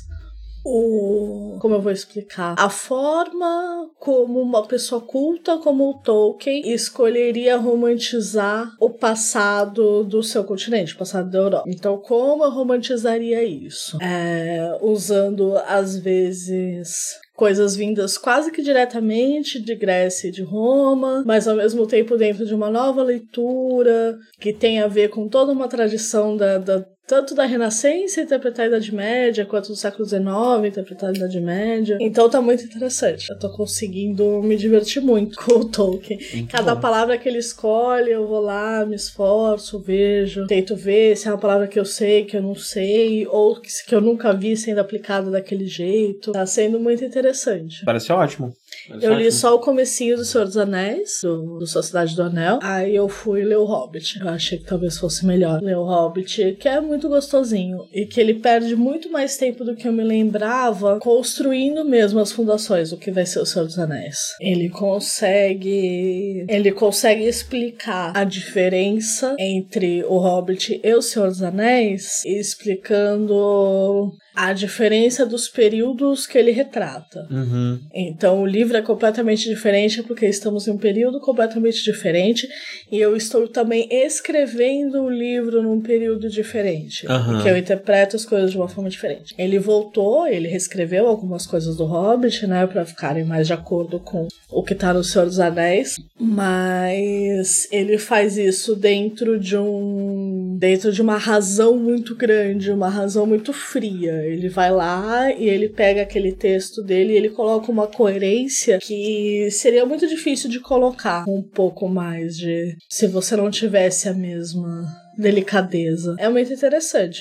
Ele mesmo não se achava muito talentoso, né? Mas ele fazia esse tipo de coisa muito bem. Parece muito interessante É. mesmo. Conseguir transmitir através não só do que ele está contando, mas do como ele está contando determinadas coisas. Então, a primeira vez que a história dos anões na montanha que foi tomada pelo Smaug é contada é através da música. Quem conta a história primeiro é a canção. Ah. Aham. Porque é um assunto tão difícil, é uma coisa tão triste, tão dura, que é melhor que seja acessada primeiro pelo sentimento. Aham. E Depois vai ser acessada por uma, um conhecimento mais, mais sistemático do que ocorreu naquela época. Consegui falar bastante. Nossa, bastante. A gente já até passou bastante, não? Passou mais de oito minutos. Olha, É, mas você engatou tanto e tava tão legal que eu resolvi deixar até o final, né? tá ótimo. Tá ótimo, Olha tá ótimo. só. Muito bom. Uma Eu- ótima eu perspectiva. preciso de uma hora e meia só para aquecer. Sim. A gente achou que era uma hora e meia de podcast. É uma hora e meia pra pegar o tranco. É o frio. Será? Eu sou movida a álcool. Convidar álcool. Entendi. Eu falei que era pra gente começar a beber antes de ligar o microfone. Você insistiu que não. Pois bem, muito bom, muito boa perspectiva. Quando eu for ler Muito obrigada. o, o Hobbit e o- e os Seus Anéis, eu vou pedir uma aula sua. Acho que eu quero. Acho que não precisa. Não, porque eu não tenho tanto conhecimento quanto você. Acho sobre- que só de eu falar isso você já, você já É. vai entender. Já, Tá. Você, você vai Não, entender. beleza, beleza. Mas faz isso, vai lendo e tudo que você não entender não conta com o contexto. É. Aham. Clica lá e vê se está dicionarizado. Não é uma coisa dicionarizada, é uma coisa do mundo do Tolkien. Vai lá, pesquisa na internet. Aham. No começo você vai ficar perdido mesmo, é normal, mas é é muito interessante. Recomendo demais, recomendo demais fazer isso. Tá bom. Eu acho que é isso. Como terminamos o nosso podcast? É isso, um abraço pra todos, mandem perguntas, assuntos que vocês querem que a gente fale. É, Se vocês não gostaram, não precisa falar, porque eu já não gostei. Então, vocês podem nos poupar disso e guardar essa opinião. Se vai fazer a questão de compartilhar, também fica à vontade. Mas não precisa. Já, já tô fazendo esse papel aqui por todos vocês. Eu já sirvo como minha hater, já, já valho por uns 20 haters. Eu valho por uma turba eternamente aqui na frente de casa, mandando me fuder. Meu Deus. Meu Deus, lembre-se, gente. Além de perguntas, vocês podem mandar também respostas, viu? É verdade? Fiquem à vontade. Um beijo. Um beijo, tchau, tchau. Bate beijo. Um bate. Pronto, foi. Fala dos bichos. Tem uns bichos que são domesticáveis e outros não. Eu tô falando de uma conhecida de internet. Gostaria de chamar de amiga, mas seria um franco exagero. É, já que nunca nos falamos. Que apareceu uma. Ela mora na Inglaterra, apareceu uma raposa no quintal dela. E as pessoas começaram a cobrar dela. A raposa tava machucada. E as pessoas começaram a cobrar dela que ela cuidasse do caralho da raposa que ela tratasse o ferimento da raposa, que ela cuidasse da raposa para todo sempre e adotasse a raposa como um animal de estimação. E ela tendo que falar, gente, isso é uma péssima ideia. Ela tem gato, ela tem um gato dela, um gato que frequenta a casa dela. Ela não pode simplesmente começar a criar um animal selvagem que devora tudo que vê pela frente. Só porque esse animal selvagem está machucado. E não pode levar esse. capturar um animal selvagem não é uma coisa. tipo, ah, eu vou ali pegar essa raposa. Tem todo um esporte de caça baseado neste ato. Não é uma coisa que você simplesmente vai e faz, sabe? Pegar aqui uma raposa que tá no meu quintal mancando. É complicado, talvez ela morresse se crescer. Se quiser comentar, vai pra perto do microfone. Talvez ela morresse, talvez várias coisas de horríveis a- várias coisas horríveis acontecessem. A raposa, ela se alimenta de, de pequenos felinos, caso haja pequenos felinos no local de alimentação dela. Ia comer os gatos da Lola. Mas isso é fato das pessoas reconhecerem e entenderem que a raposa, ela tá mais perto de uma jaguatirica do que de um cachorro. Não é um cachorrinho abandonado a raposa, gente, é uma jaguatirica. É um animal selvagem, acostumado a caçar, acostumado a matar pra sobreviver e que vai se defender violentamente quando você tentar pegar ele no colo, ele estando ferido ou não.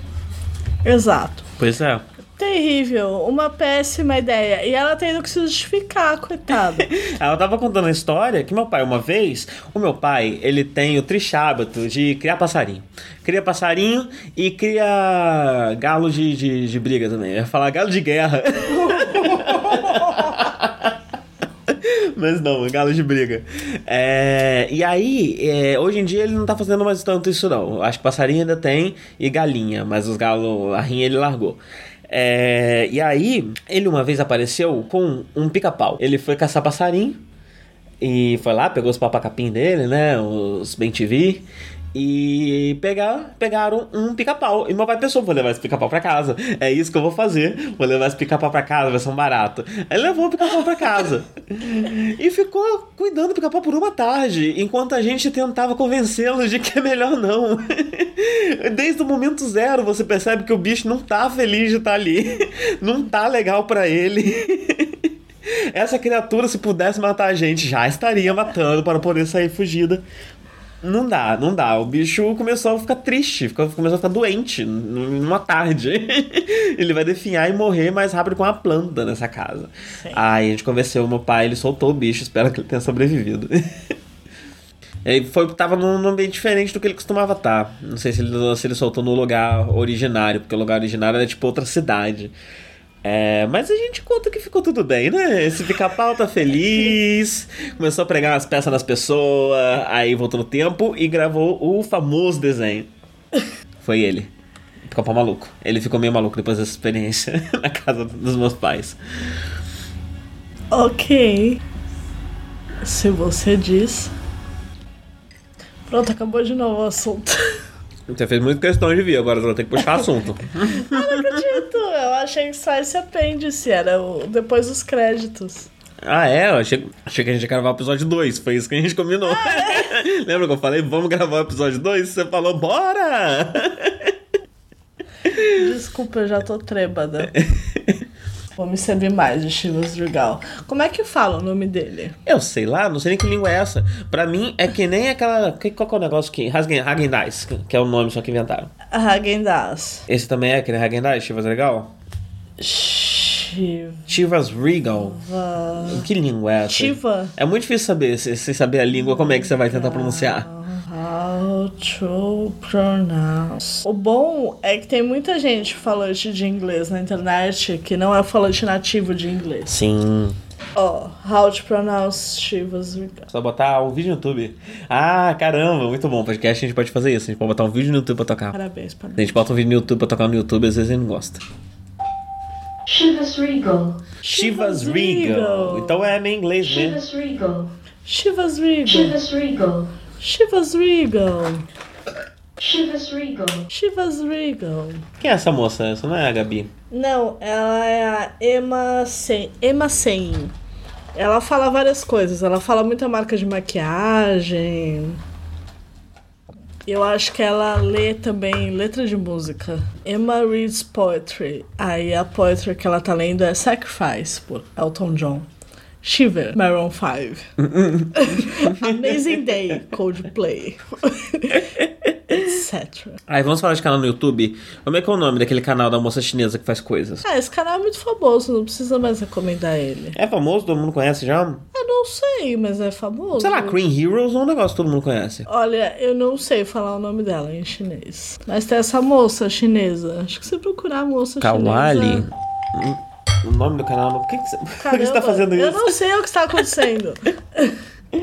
Isso é barulho de quando. coisa. Sim, mano, eu não tava mexendo no botão de volume. É. Zildo. Chinese Woman YouTube Cooking. Não sei. Porque cooking é o canal, ó, então. Tem um. Você pode botar o link no coiso. Mas qual o nome? Se você procurar por Chinese Woman YouTube Cooking, vai aparecer. O nome dela é. Tá bom, desculpa. Eu só queria comentar sobre vídeos no YouTube. Eu achei que esse assunto ia render, não rendeu. Eu acho que é Lituki que chama o nome dela. Que fala o nome dela. É, Lituki. Ki, Eu acho que é Ki. Mas dá pra, dá pra achar. Peço perdão, eu achei que esse assunto é interessante. Entendeu, ó? Mas é que você ficou bravo comigo, Eu não- porque. eu não fiquei, não, Eu não perdão. sabia ler o nome da moça em chinês. Peço perdão, peço perdão. Eu prometo aprender chinês antes do próximo. O Caramba. que, que você quer recomendar de vídeo no YouTube? Ah, sei lá, eu me perdi nesse assunto. Tô tentando inventar assunto. Chivas Regal. Eu já não lembro mais. Era Chivas. né? É, é Chivas Regal. Chivas Regal. Então, eu quis comprar esse uísque especialmente porque ele é um uísque que eu sempre soube que existia quando era criança. Porque eu li uma crônica de quem? Não sei de quem. Sabe essas crônicas? Criança que gosta de ler acaba lendo muita crônica. É verdade. Ele é crônica demais, quando era criança. Inclusive crônicas muito adultas, né? Uns negócios com as putaria, uns negócios assim. Acaba lendo muito, eu lia muito. E tinha uma que era de um publicitário, que ele inventava o slogan. Ele era chamado pra fazer, ele atingiu o auge da sua carreira de publicitário. E ele era chamado pra fazer a propaganda do Chivas Regal. Aí ele inventava o slogan, o Chivas Regal dos uísques. Aí ele falava, caralho, que slogan, que ideia maravilhosa, eu não acredito, eu sou maravilhoso, o Chivas Regal dos uísque. E ali a foto do Chivas Regal maravilhosa. Desculpa, tô pegando um pouco do gelo do seu copo. Maravilhoso, amei. E aí ele meio que pira nisso. E ele não consegue mais fazer nenhuma nova pe- peça publicitária, porque ele só consegue ficar na casa dele, sentado com um uísque na mão, pensando o Chivas Regal dos uísques. Caramba. E aí tinha essa crônica. Eu não sei se eu li uma vez só e me marcou muito, ou se eu tinha esse livro, ou acesso muito fácil a esse livro, ou o que, que isso me marcou tanto. Eu achei muito engraçado, não sei. Não me lembro. Eu achava certas coisas hilárias quando eu era criança. Hilária, hilária. Eu chorava de rir de determinadas coisas. Eu lia várias vezes e ria várias vezes. Acho que isso é normal, né? Acho que toda criança faz isso. Eu não sei, eu não sei. Ah, Talvez, talvez. Eu não lembro de coisas. O humor não era uma coisa que me, que me interessava muito quando eu era É. criança. É. Não, tinha certas coisas. Eu não diria que o humor me interessava muito, mas tinha certas coisas que eu achava uma graça, que eu chorava de rir, não sei do que. Acho que acabou o assunto de novo. Acabou de novo. Como é que mantém o assunto vivo? Eu posso continuar falando? da minha Continua, infância? continua. Aquele temido assunto. Eu lembrei de uma vez que eu achei engraçado o negócio, mas eu já tinha uns 9 anos. Eu acho que talvez tenha sido a primeira vez que eu achei engraçado alguma coisa, eu não sei. Primeira vez que você teve contato com o conselho de graça. Mas é o episódio que, de Pokémon que estão gravando um faroeste do Electabuzz e do Scizor. E eu acho que é o primeiro episódio que você descobre que o Pikachu é doido em ketchup. E aí você vê o Pikachu passa o episódio inteirinho com um frasquinho de ketchup pra cima e pra baixo. O tempo todo ele fica lambendo ketchupinho, carregando um frasquinho de ketchup. O episódio inteirinho. E aí tem um negócio que tanto o Scizor quanto o Electabuzz, quando vem em vermelho, eles ficam possuídos e putos. Aí o, o Scyther vê o, o, o ketchup na mão do Pikachu e prá, corta o ketchup. Aí quando ele corta o ketchup, prá, jorra eh, vermelho na cara dos dois, eles ficam putos e saem brigando. E o Pikachu fica lá com o frasquinho quebradinho, chorando. chorando com o frasquinho quebrado. E essa foi a primeira Eu coisa achava que você isso achou muito engraçado. Era muito engraçado, porque era muito bonitinho. Era muito bonitinho. Entendi. Sim. É a coisa mais antiga que eu lembro, que eu achei graça. Coisa mais antiga eu não lembro, mas a coisa que eu mais achava graça era um livro brasileiro chamado O Rapto do Menino. Pessoas que leram O Rapto do Menino, liguei pra mim. É... Que é uma história sobre umas crianças de rua que roubam o menino Jesus da manjedoura de um presépio, que é um presépio animado roboticamente de Caramba. uma cidade. Tem um maluco que ele é o artesão da cidade, que ele consegue fazer, tipo, movimentos nos bonecos que ele monta. E, e aí essas crianças de, roubo, de rua vão lá e roubam o menino Jesus. Que é um e falam- animatrônicozinho. Eles levaram e o menino se mexe, fala. sei lá. Não, é, eu acho que ele não faz nada Ah, tá. com Jesus. Porque, em geral, uma criança recém-nascida não tem muitas atividades. É verdade. Aí ele E tem uma soube- muito fácil de retratar, que ela faz bastante, que é dormir, né? Sim. Elas roubou o. Acho que eu tô com frio. Elas roubou o menino Jesus? Pega o poncho, é nós temos um poncho lindíssimo da Cristiano. Sim. É belíssimo o poncho. E Elas falam, a gente só devolve o menino Jesus se vocês nos derem 12 peixinhos de chocolate. Acho que eram 12. Aí todo mundo na cidade fica horrorizado que sequestraram o menino Jesus. E vou conversar sobre isso na praça da igreja. E não ocorre ninguém. Só simplesmente bo- deixar lá 12 peixinhos de chocolate. Mas é engraçado o livro. Mas eu achava uma, uma obra-prima do horror. Eu chorava de rir. Chorava de rir lendo o livro. Aí eu fui ler adulta já e pensei... É! é. Não sei. Dá pra perceber que havia um propósito de humor, com certeza. Mas daí achar graça efetivamente, não sei. Talvez se eu lesse hoje, eu lesse com, com olhos mais gentis, né? Talvez, talvez. Que época você leu? Não faço nem ideia. Tem épocas que são cruéis, né?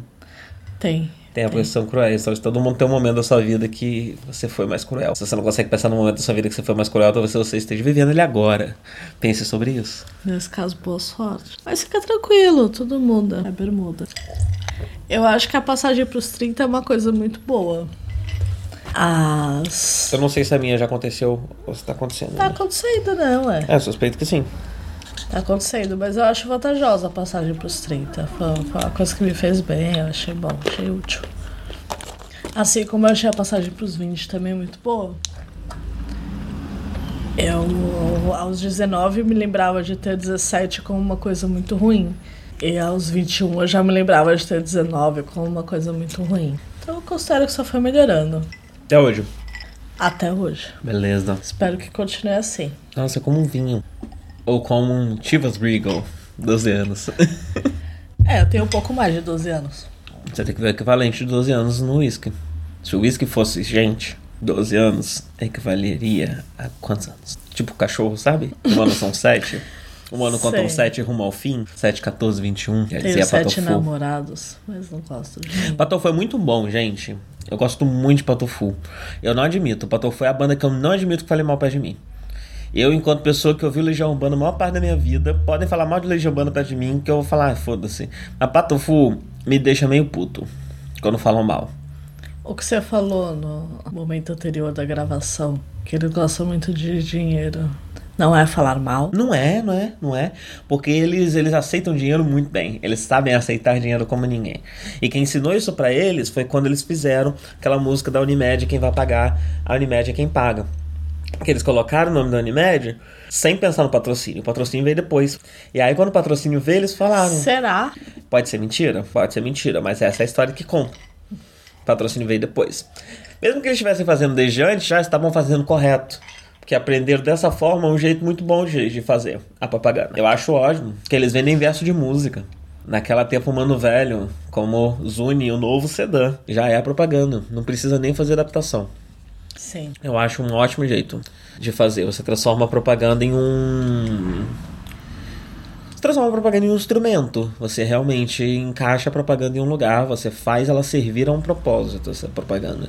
E o fato dela ser uma propaganda faz parte desse propósito. Então. Tem uma coisa meio talking chick, né? Tem uma coisa meio. Eu acho que a propaganda acaba gerando um desgaste da música pro público em geral. Aham. Então. Tem gente que tem antipatia de Fugaz da Marina Lima, porque Fugaz tocava numa propaganda Itaú. Ou de o que quer que seja, não importa. É aquela. Você me abre seus braços e a gente faz um país. Sabe? Acho que não. Como assim? Acho que não conheço. Mas eu Você sei. me abre seus braços.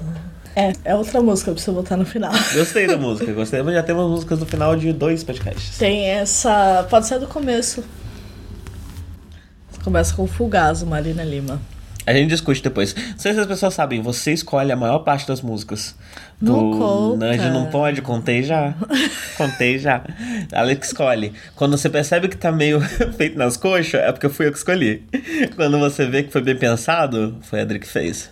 Ah, será? Sim, sim, nossa, tem aquele lindo. Cê- Tem, tem um, tem um Nerd que começa e termina com uma música dedicada. Ambas as músicas são dedicadas a Pompeia. é ótimo, é ótimo. São ideias ótimas que você tem. Pompeia não é mencionada em nenhum momento durante o Nerd. Não, não é. Durante as 19 horas desse Nerd. em um Não é, específico. não é, não é. Mas são duas músicas sobre Pompeia. É ótimo, eu adoro esses conceitos de, de abertura e encerramento. Muito obrigada. São maravilhosos. Normalmente eu só falo a música que eu tô gostando mais naquela semana. Mas é, norm- é normal você ter outra música, né? Porque você tem que escolher a segunda música. E aí, às vezes, você escolhe a segunda, a segunda música até na primeira enquanto prisma, como prisma. E Isso faz uma, cria uma narrativa, uma, uma- uma segunda narrativa em cima do podcast que só vai perceber pessoas muito atentas às músicas. Ou mais provavelmente ninguém. Ou- Eu fico muito irritada quando aparece nos comentários. Qual é a música? não, faz tempo que não aparece. A gente escreve Eu vi sempre. esses dias. Esses dias? Esses dias. Não foi esses dias? Eu Não sei. Eu vi esses dias. Não sei se o comentário era recente. A gente coloca no Nudge, pelo menos. Gcast não. Mas a pessoa botava música de abertura, interrogação, interrogação, interrogação. Sendo que tá lá no post, brother. Eu fico muito irritada. Se irrite, Dream. Tá certo se irritar. As pessoas deviam se irritar um pouquinho mais. Mas não se irritem com o Fugaz da Marina Lima, uma ótima música, tem um baixo lindo, maravilhoso, todo roubado de Billy Jean, do Michael Jackson. A famosa canção Dilly Bean. It's not my girl. Como é? Aquele negócio que você cantou e eu ouvi errado, como é que era? Mas o kibe não é croissant. Horrível. Horrível. Eu não falei isso. Eu gostei muito dessa versão, desculpa. Ela veio do além, por você. Você apenas... Você foi apenas Eu não no meio. falei você isso. psicografou, mas o kibe não é croissant. Foi você que escutou. Você psicografou um viro nu. Ajudar o peixe.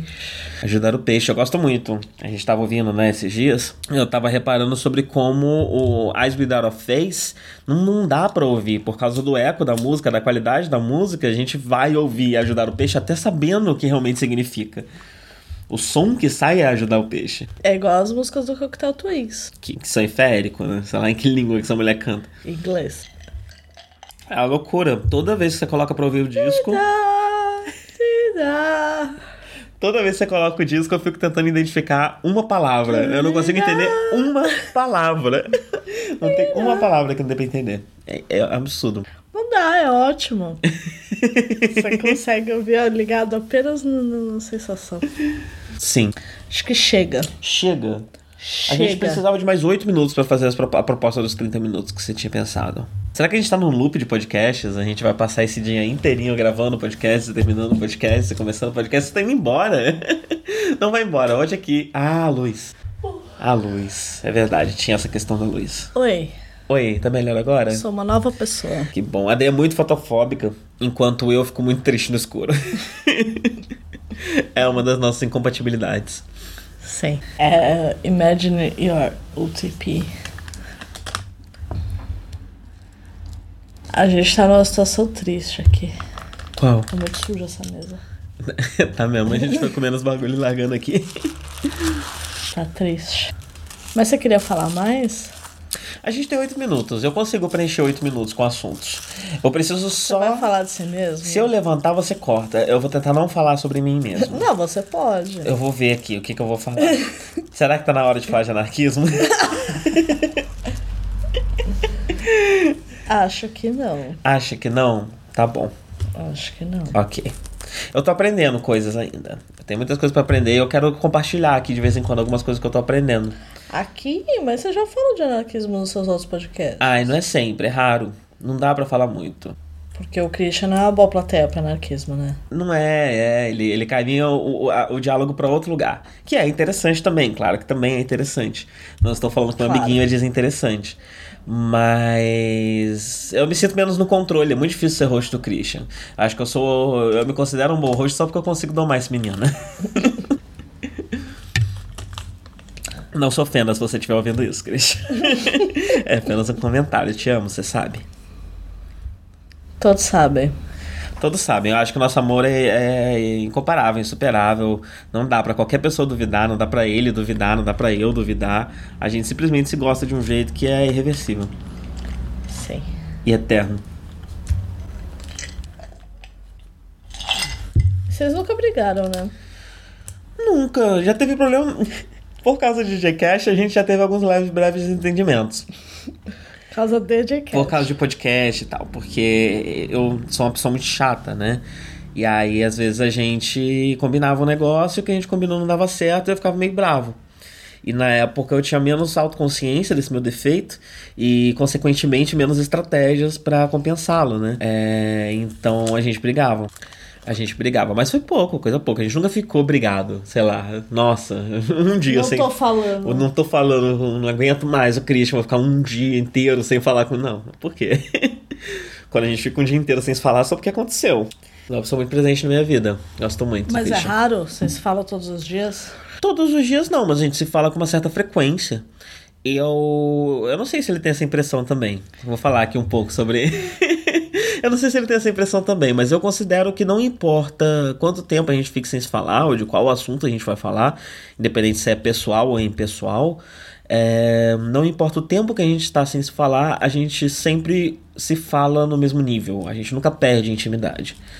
Aham, não importa se é pela internet ou pessoalmente. Sim, ou se, sei lá, eu fiquei duas semanas sem falar com ele. Hoje em dia não acontece mais porque a gente tá gravando podcast com uma frequência grande. É, mas se eu fiquei duas semanas sem falar com ele, eu volto a falar com ele normal e a gente tá só falando no mesmo tom que a gente fala sempre. E é um espaço muito seguro, eu sinto isso também. É um espaço que eu tenho certeza que ele não vai levar nada do que eu tô falando a mal e ficar chateado comigo. É, talvez ele se irrite ali na hora, às vezes acontece inclusive na gravação, não sei se dá pra perceber pra quem tá ouvindo. É, Às vezes, né? Mas eu percebo. Especialmente quando vocês estão discordando muito veementemente. E- mas é algum negócio do momento, não fica. Não fica. A gente nunca teve uma briga que ficasse. Tomara que nunca, nunca tenhamos, porque eu sempre achei muito brega o conceito de melhor amigo, mas eu tenho um melhor amigo. Ah, Pois é. fofo. Pelo menos há um só. Christian tem cinco. Sim. Mas o bom é que aconteceu, tem gente que tem a noia do melhor amigo, né? A noia. É, na adolescência. Quer ter Na um adolescência, melhor principalmente, tinha umas pessoas que eram meio doidas com isso. amigo. Ah, normal, né? É. Aconteceu. Quando eu fui ver, Lindo. tinha esse menino na minha vida. Aplausos. Obrigado, obrigado. Eu gosto muito de falar sobre o Christian. Viu? Eu arrumei um jeito de falar sobre mim falando sobre outra pessoa. Parabéns. Um, um gênio da generosidade. Parabéns por ter conseguido ceder o palco. Ao Ah, Christian. Que é a pessoa com quem você já divide o dito palco. Ah! O outro palco, não é esse O palco. dito palco. Dito palco. Dito palco. O alarme dispara na noite de Santelma. Temos dois minutos para encerrar esse podcast. Dá Três. pra fazer um ótimo. Uma ótima novela de detetive aqui. Ah, Em dava, Sotelmo. dava, dava sim. Porque se passar um maluco aqui na frente de sobretudo e chapéu, eu não vou achar nada. Aham. E aí ele vai andando assim na chuva. aí se ele tiver, se tiver um assassinato ali na frente, também não vou achar nada. Na nossa primeira semana aqui, caiu um bebê no fosso do Ai, elevador. nossa, que história horrível. Sim, Lá beba. é. Coitada da beba. A mãe foi botar o carrinho dentro do elevador, só que o mesmo não se encontrava neste andar. E a bebê caiu. E isso aconteceu na primeira semana que a gente tava aqui. Foi horrível. Traumatizante. Fecharam a rua e tava todo mundo arrasado. E as notícias aqui são muito mais sentidas do que as notícias brasileiras, né? Que se pretendem sempre imparciais. Aqui não, eles choram junto com você. Horroroso. É tragédia. Pois bem, se tivesse tido um assassinato ali na frente, ninguém ia achar nada. Sim. Aí se começasse a passar 400 polícias, ninguém ia achar nada. Um ótimo lugar pra fazer uma história. Um ótimo, um ótimo, um ótimo lugar, sim. Sim, dá pra fazer muitas histó- histórias interessantes. Tem muito antiquário. Será que esses antiquários vendem armas antigas? Ah. Ou coisas que comprovam espionagem eh, nas- na época da Segunda Guerra? Não sei. E dá pra fazer várias coisas de gêneros irmãos, né? Dá pra fazer um episódio de Lupin. Dá pra fazer uma temporada de Lupin que se passa na Argentina. Da- Dá pra fazer uma abertura de filme 007 correndo pela feirinha de Santelmo. da- Talvez dê. Tem esses Talvez gêneros dê. próximos também que podem ser Talvez dê. contemplados. Aí ele chega na, na frente da Casa Rosada, desce o helicóptero. Sim. Sim. Agora eu acho que acabou, viu? Aê! Acho que completamos, olha lá, exatamente agora, 30 segundos. É a noção exata do tempo que eu tenho. É, é isso, gente. Essa- Eu acho que acabou mais um, eu não sei. Ou pode ser aquele mesmo. Ou pode ser aquele mesmo. Vamos descobrir. Um beijo. Beijão. Até a próxima. Não teve pergunta, porque a gente gravou dois no mesmo dia. Aí, quem sabe na próxima. Não é dois, é parte do outro. Eu não sei, a gente vai decidir sóbrio. Um beijo. tchau, tchau.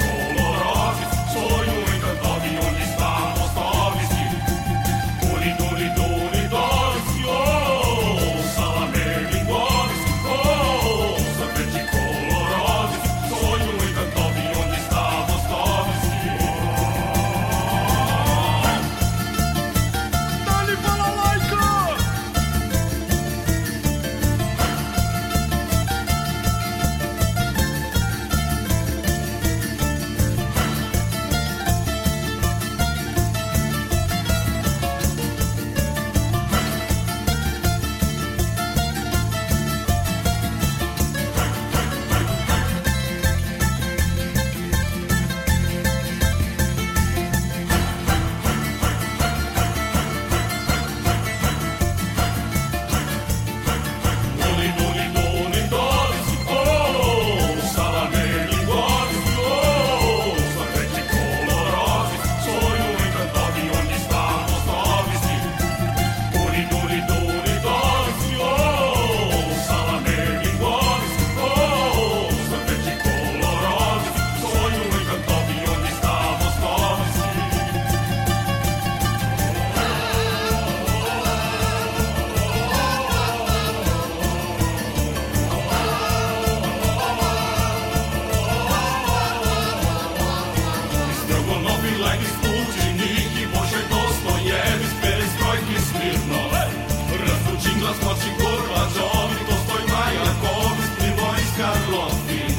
Esta vez que bola lá e calada, viborada, stalin, domina, bocote. Mostrou Nikita Molotov, Dassaev, Orlov,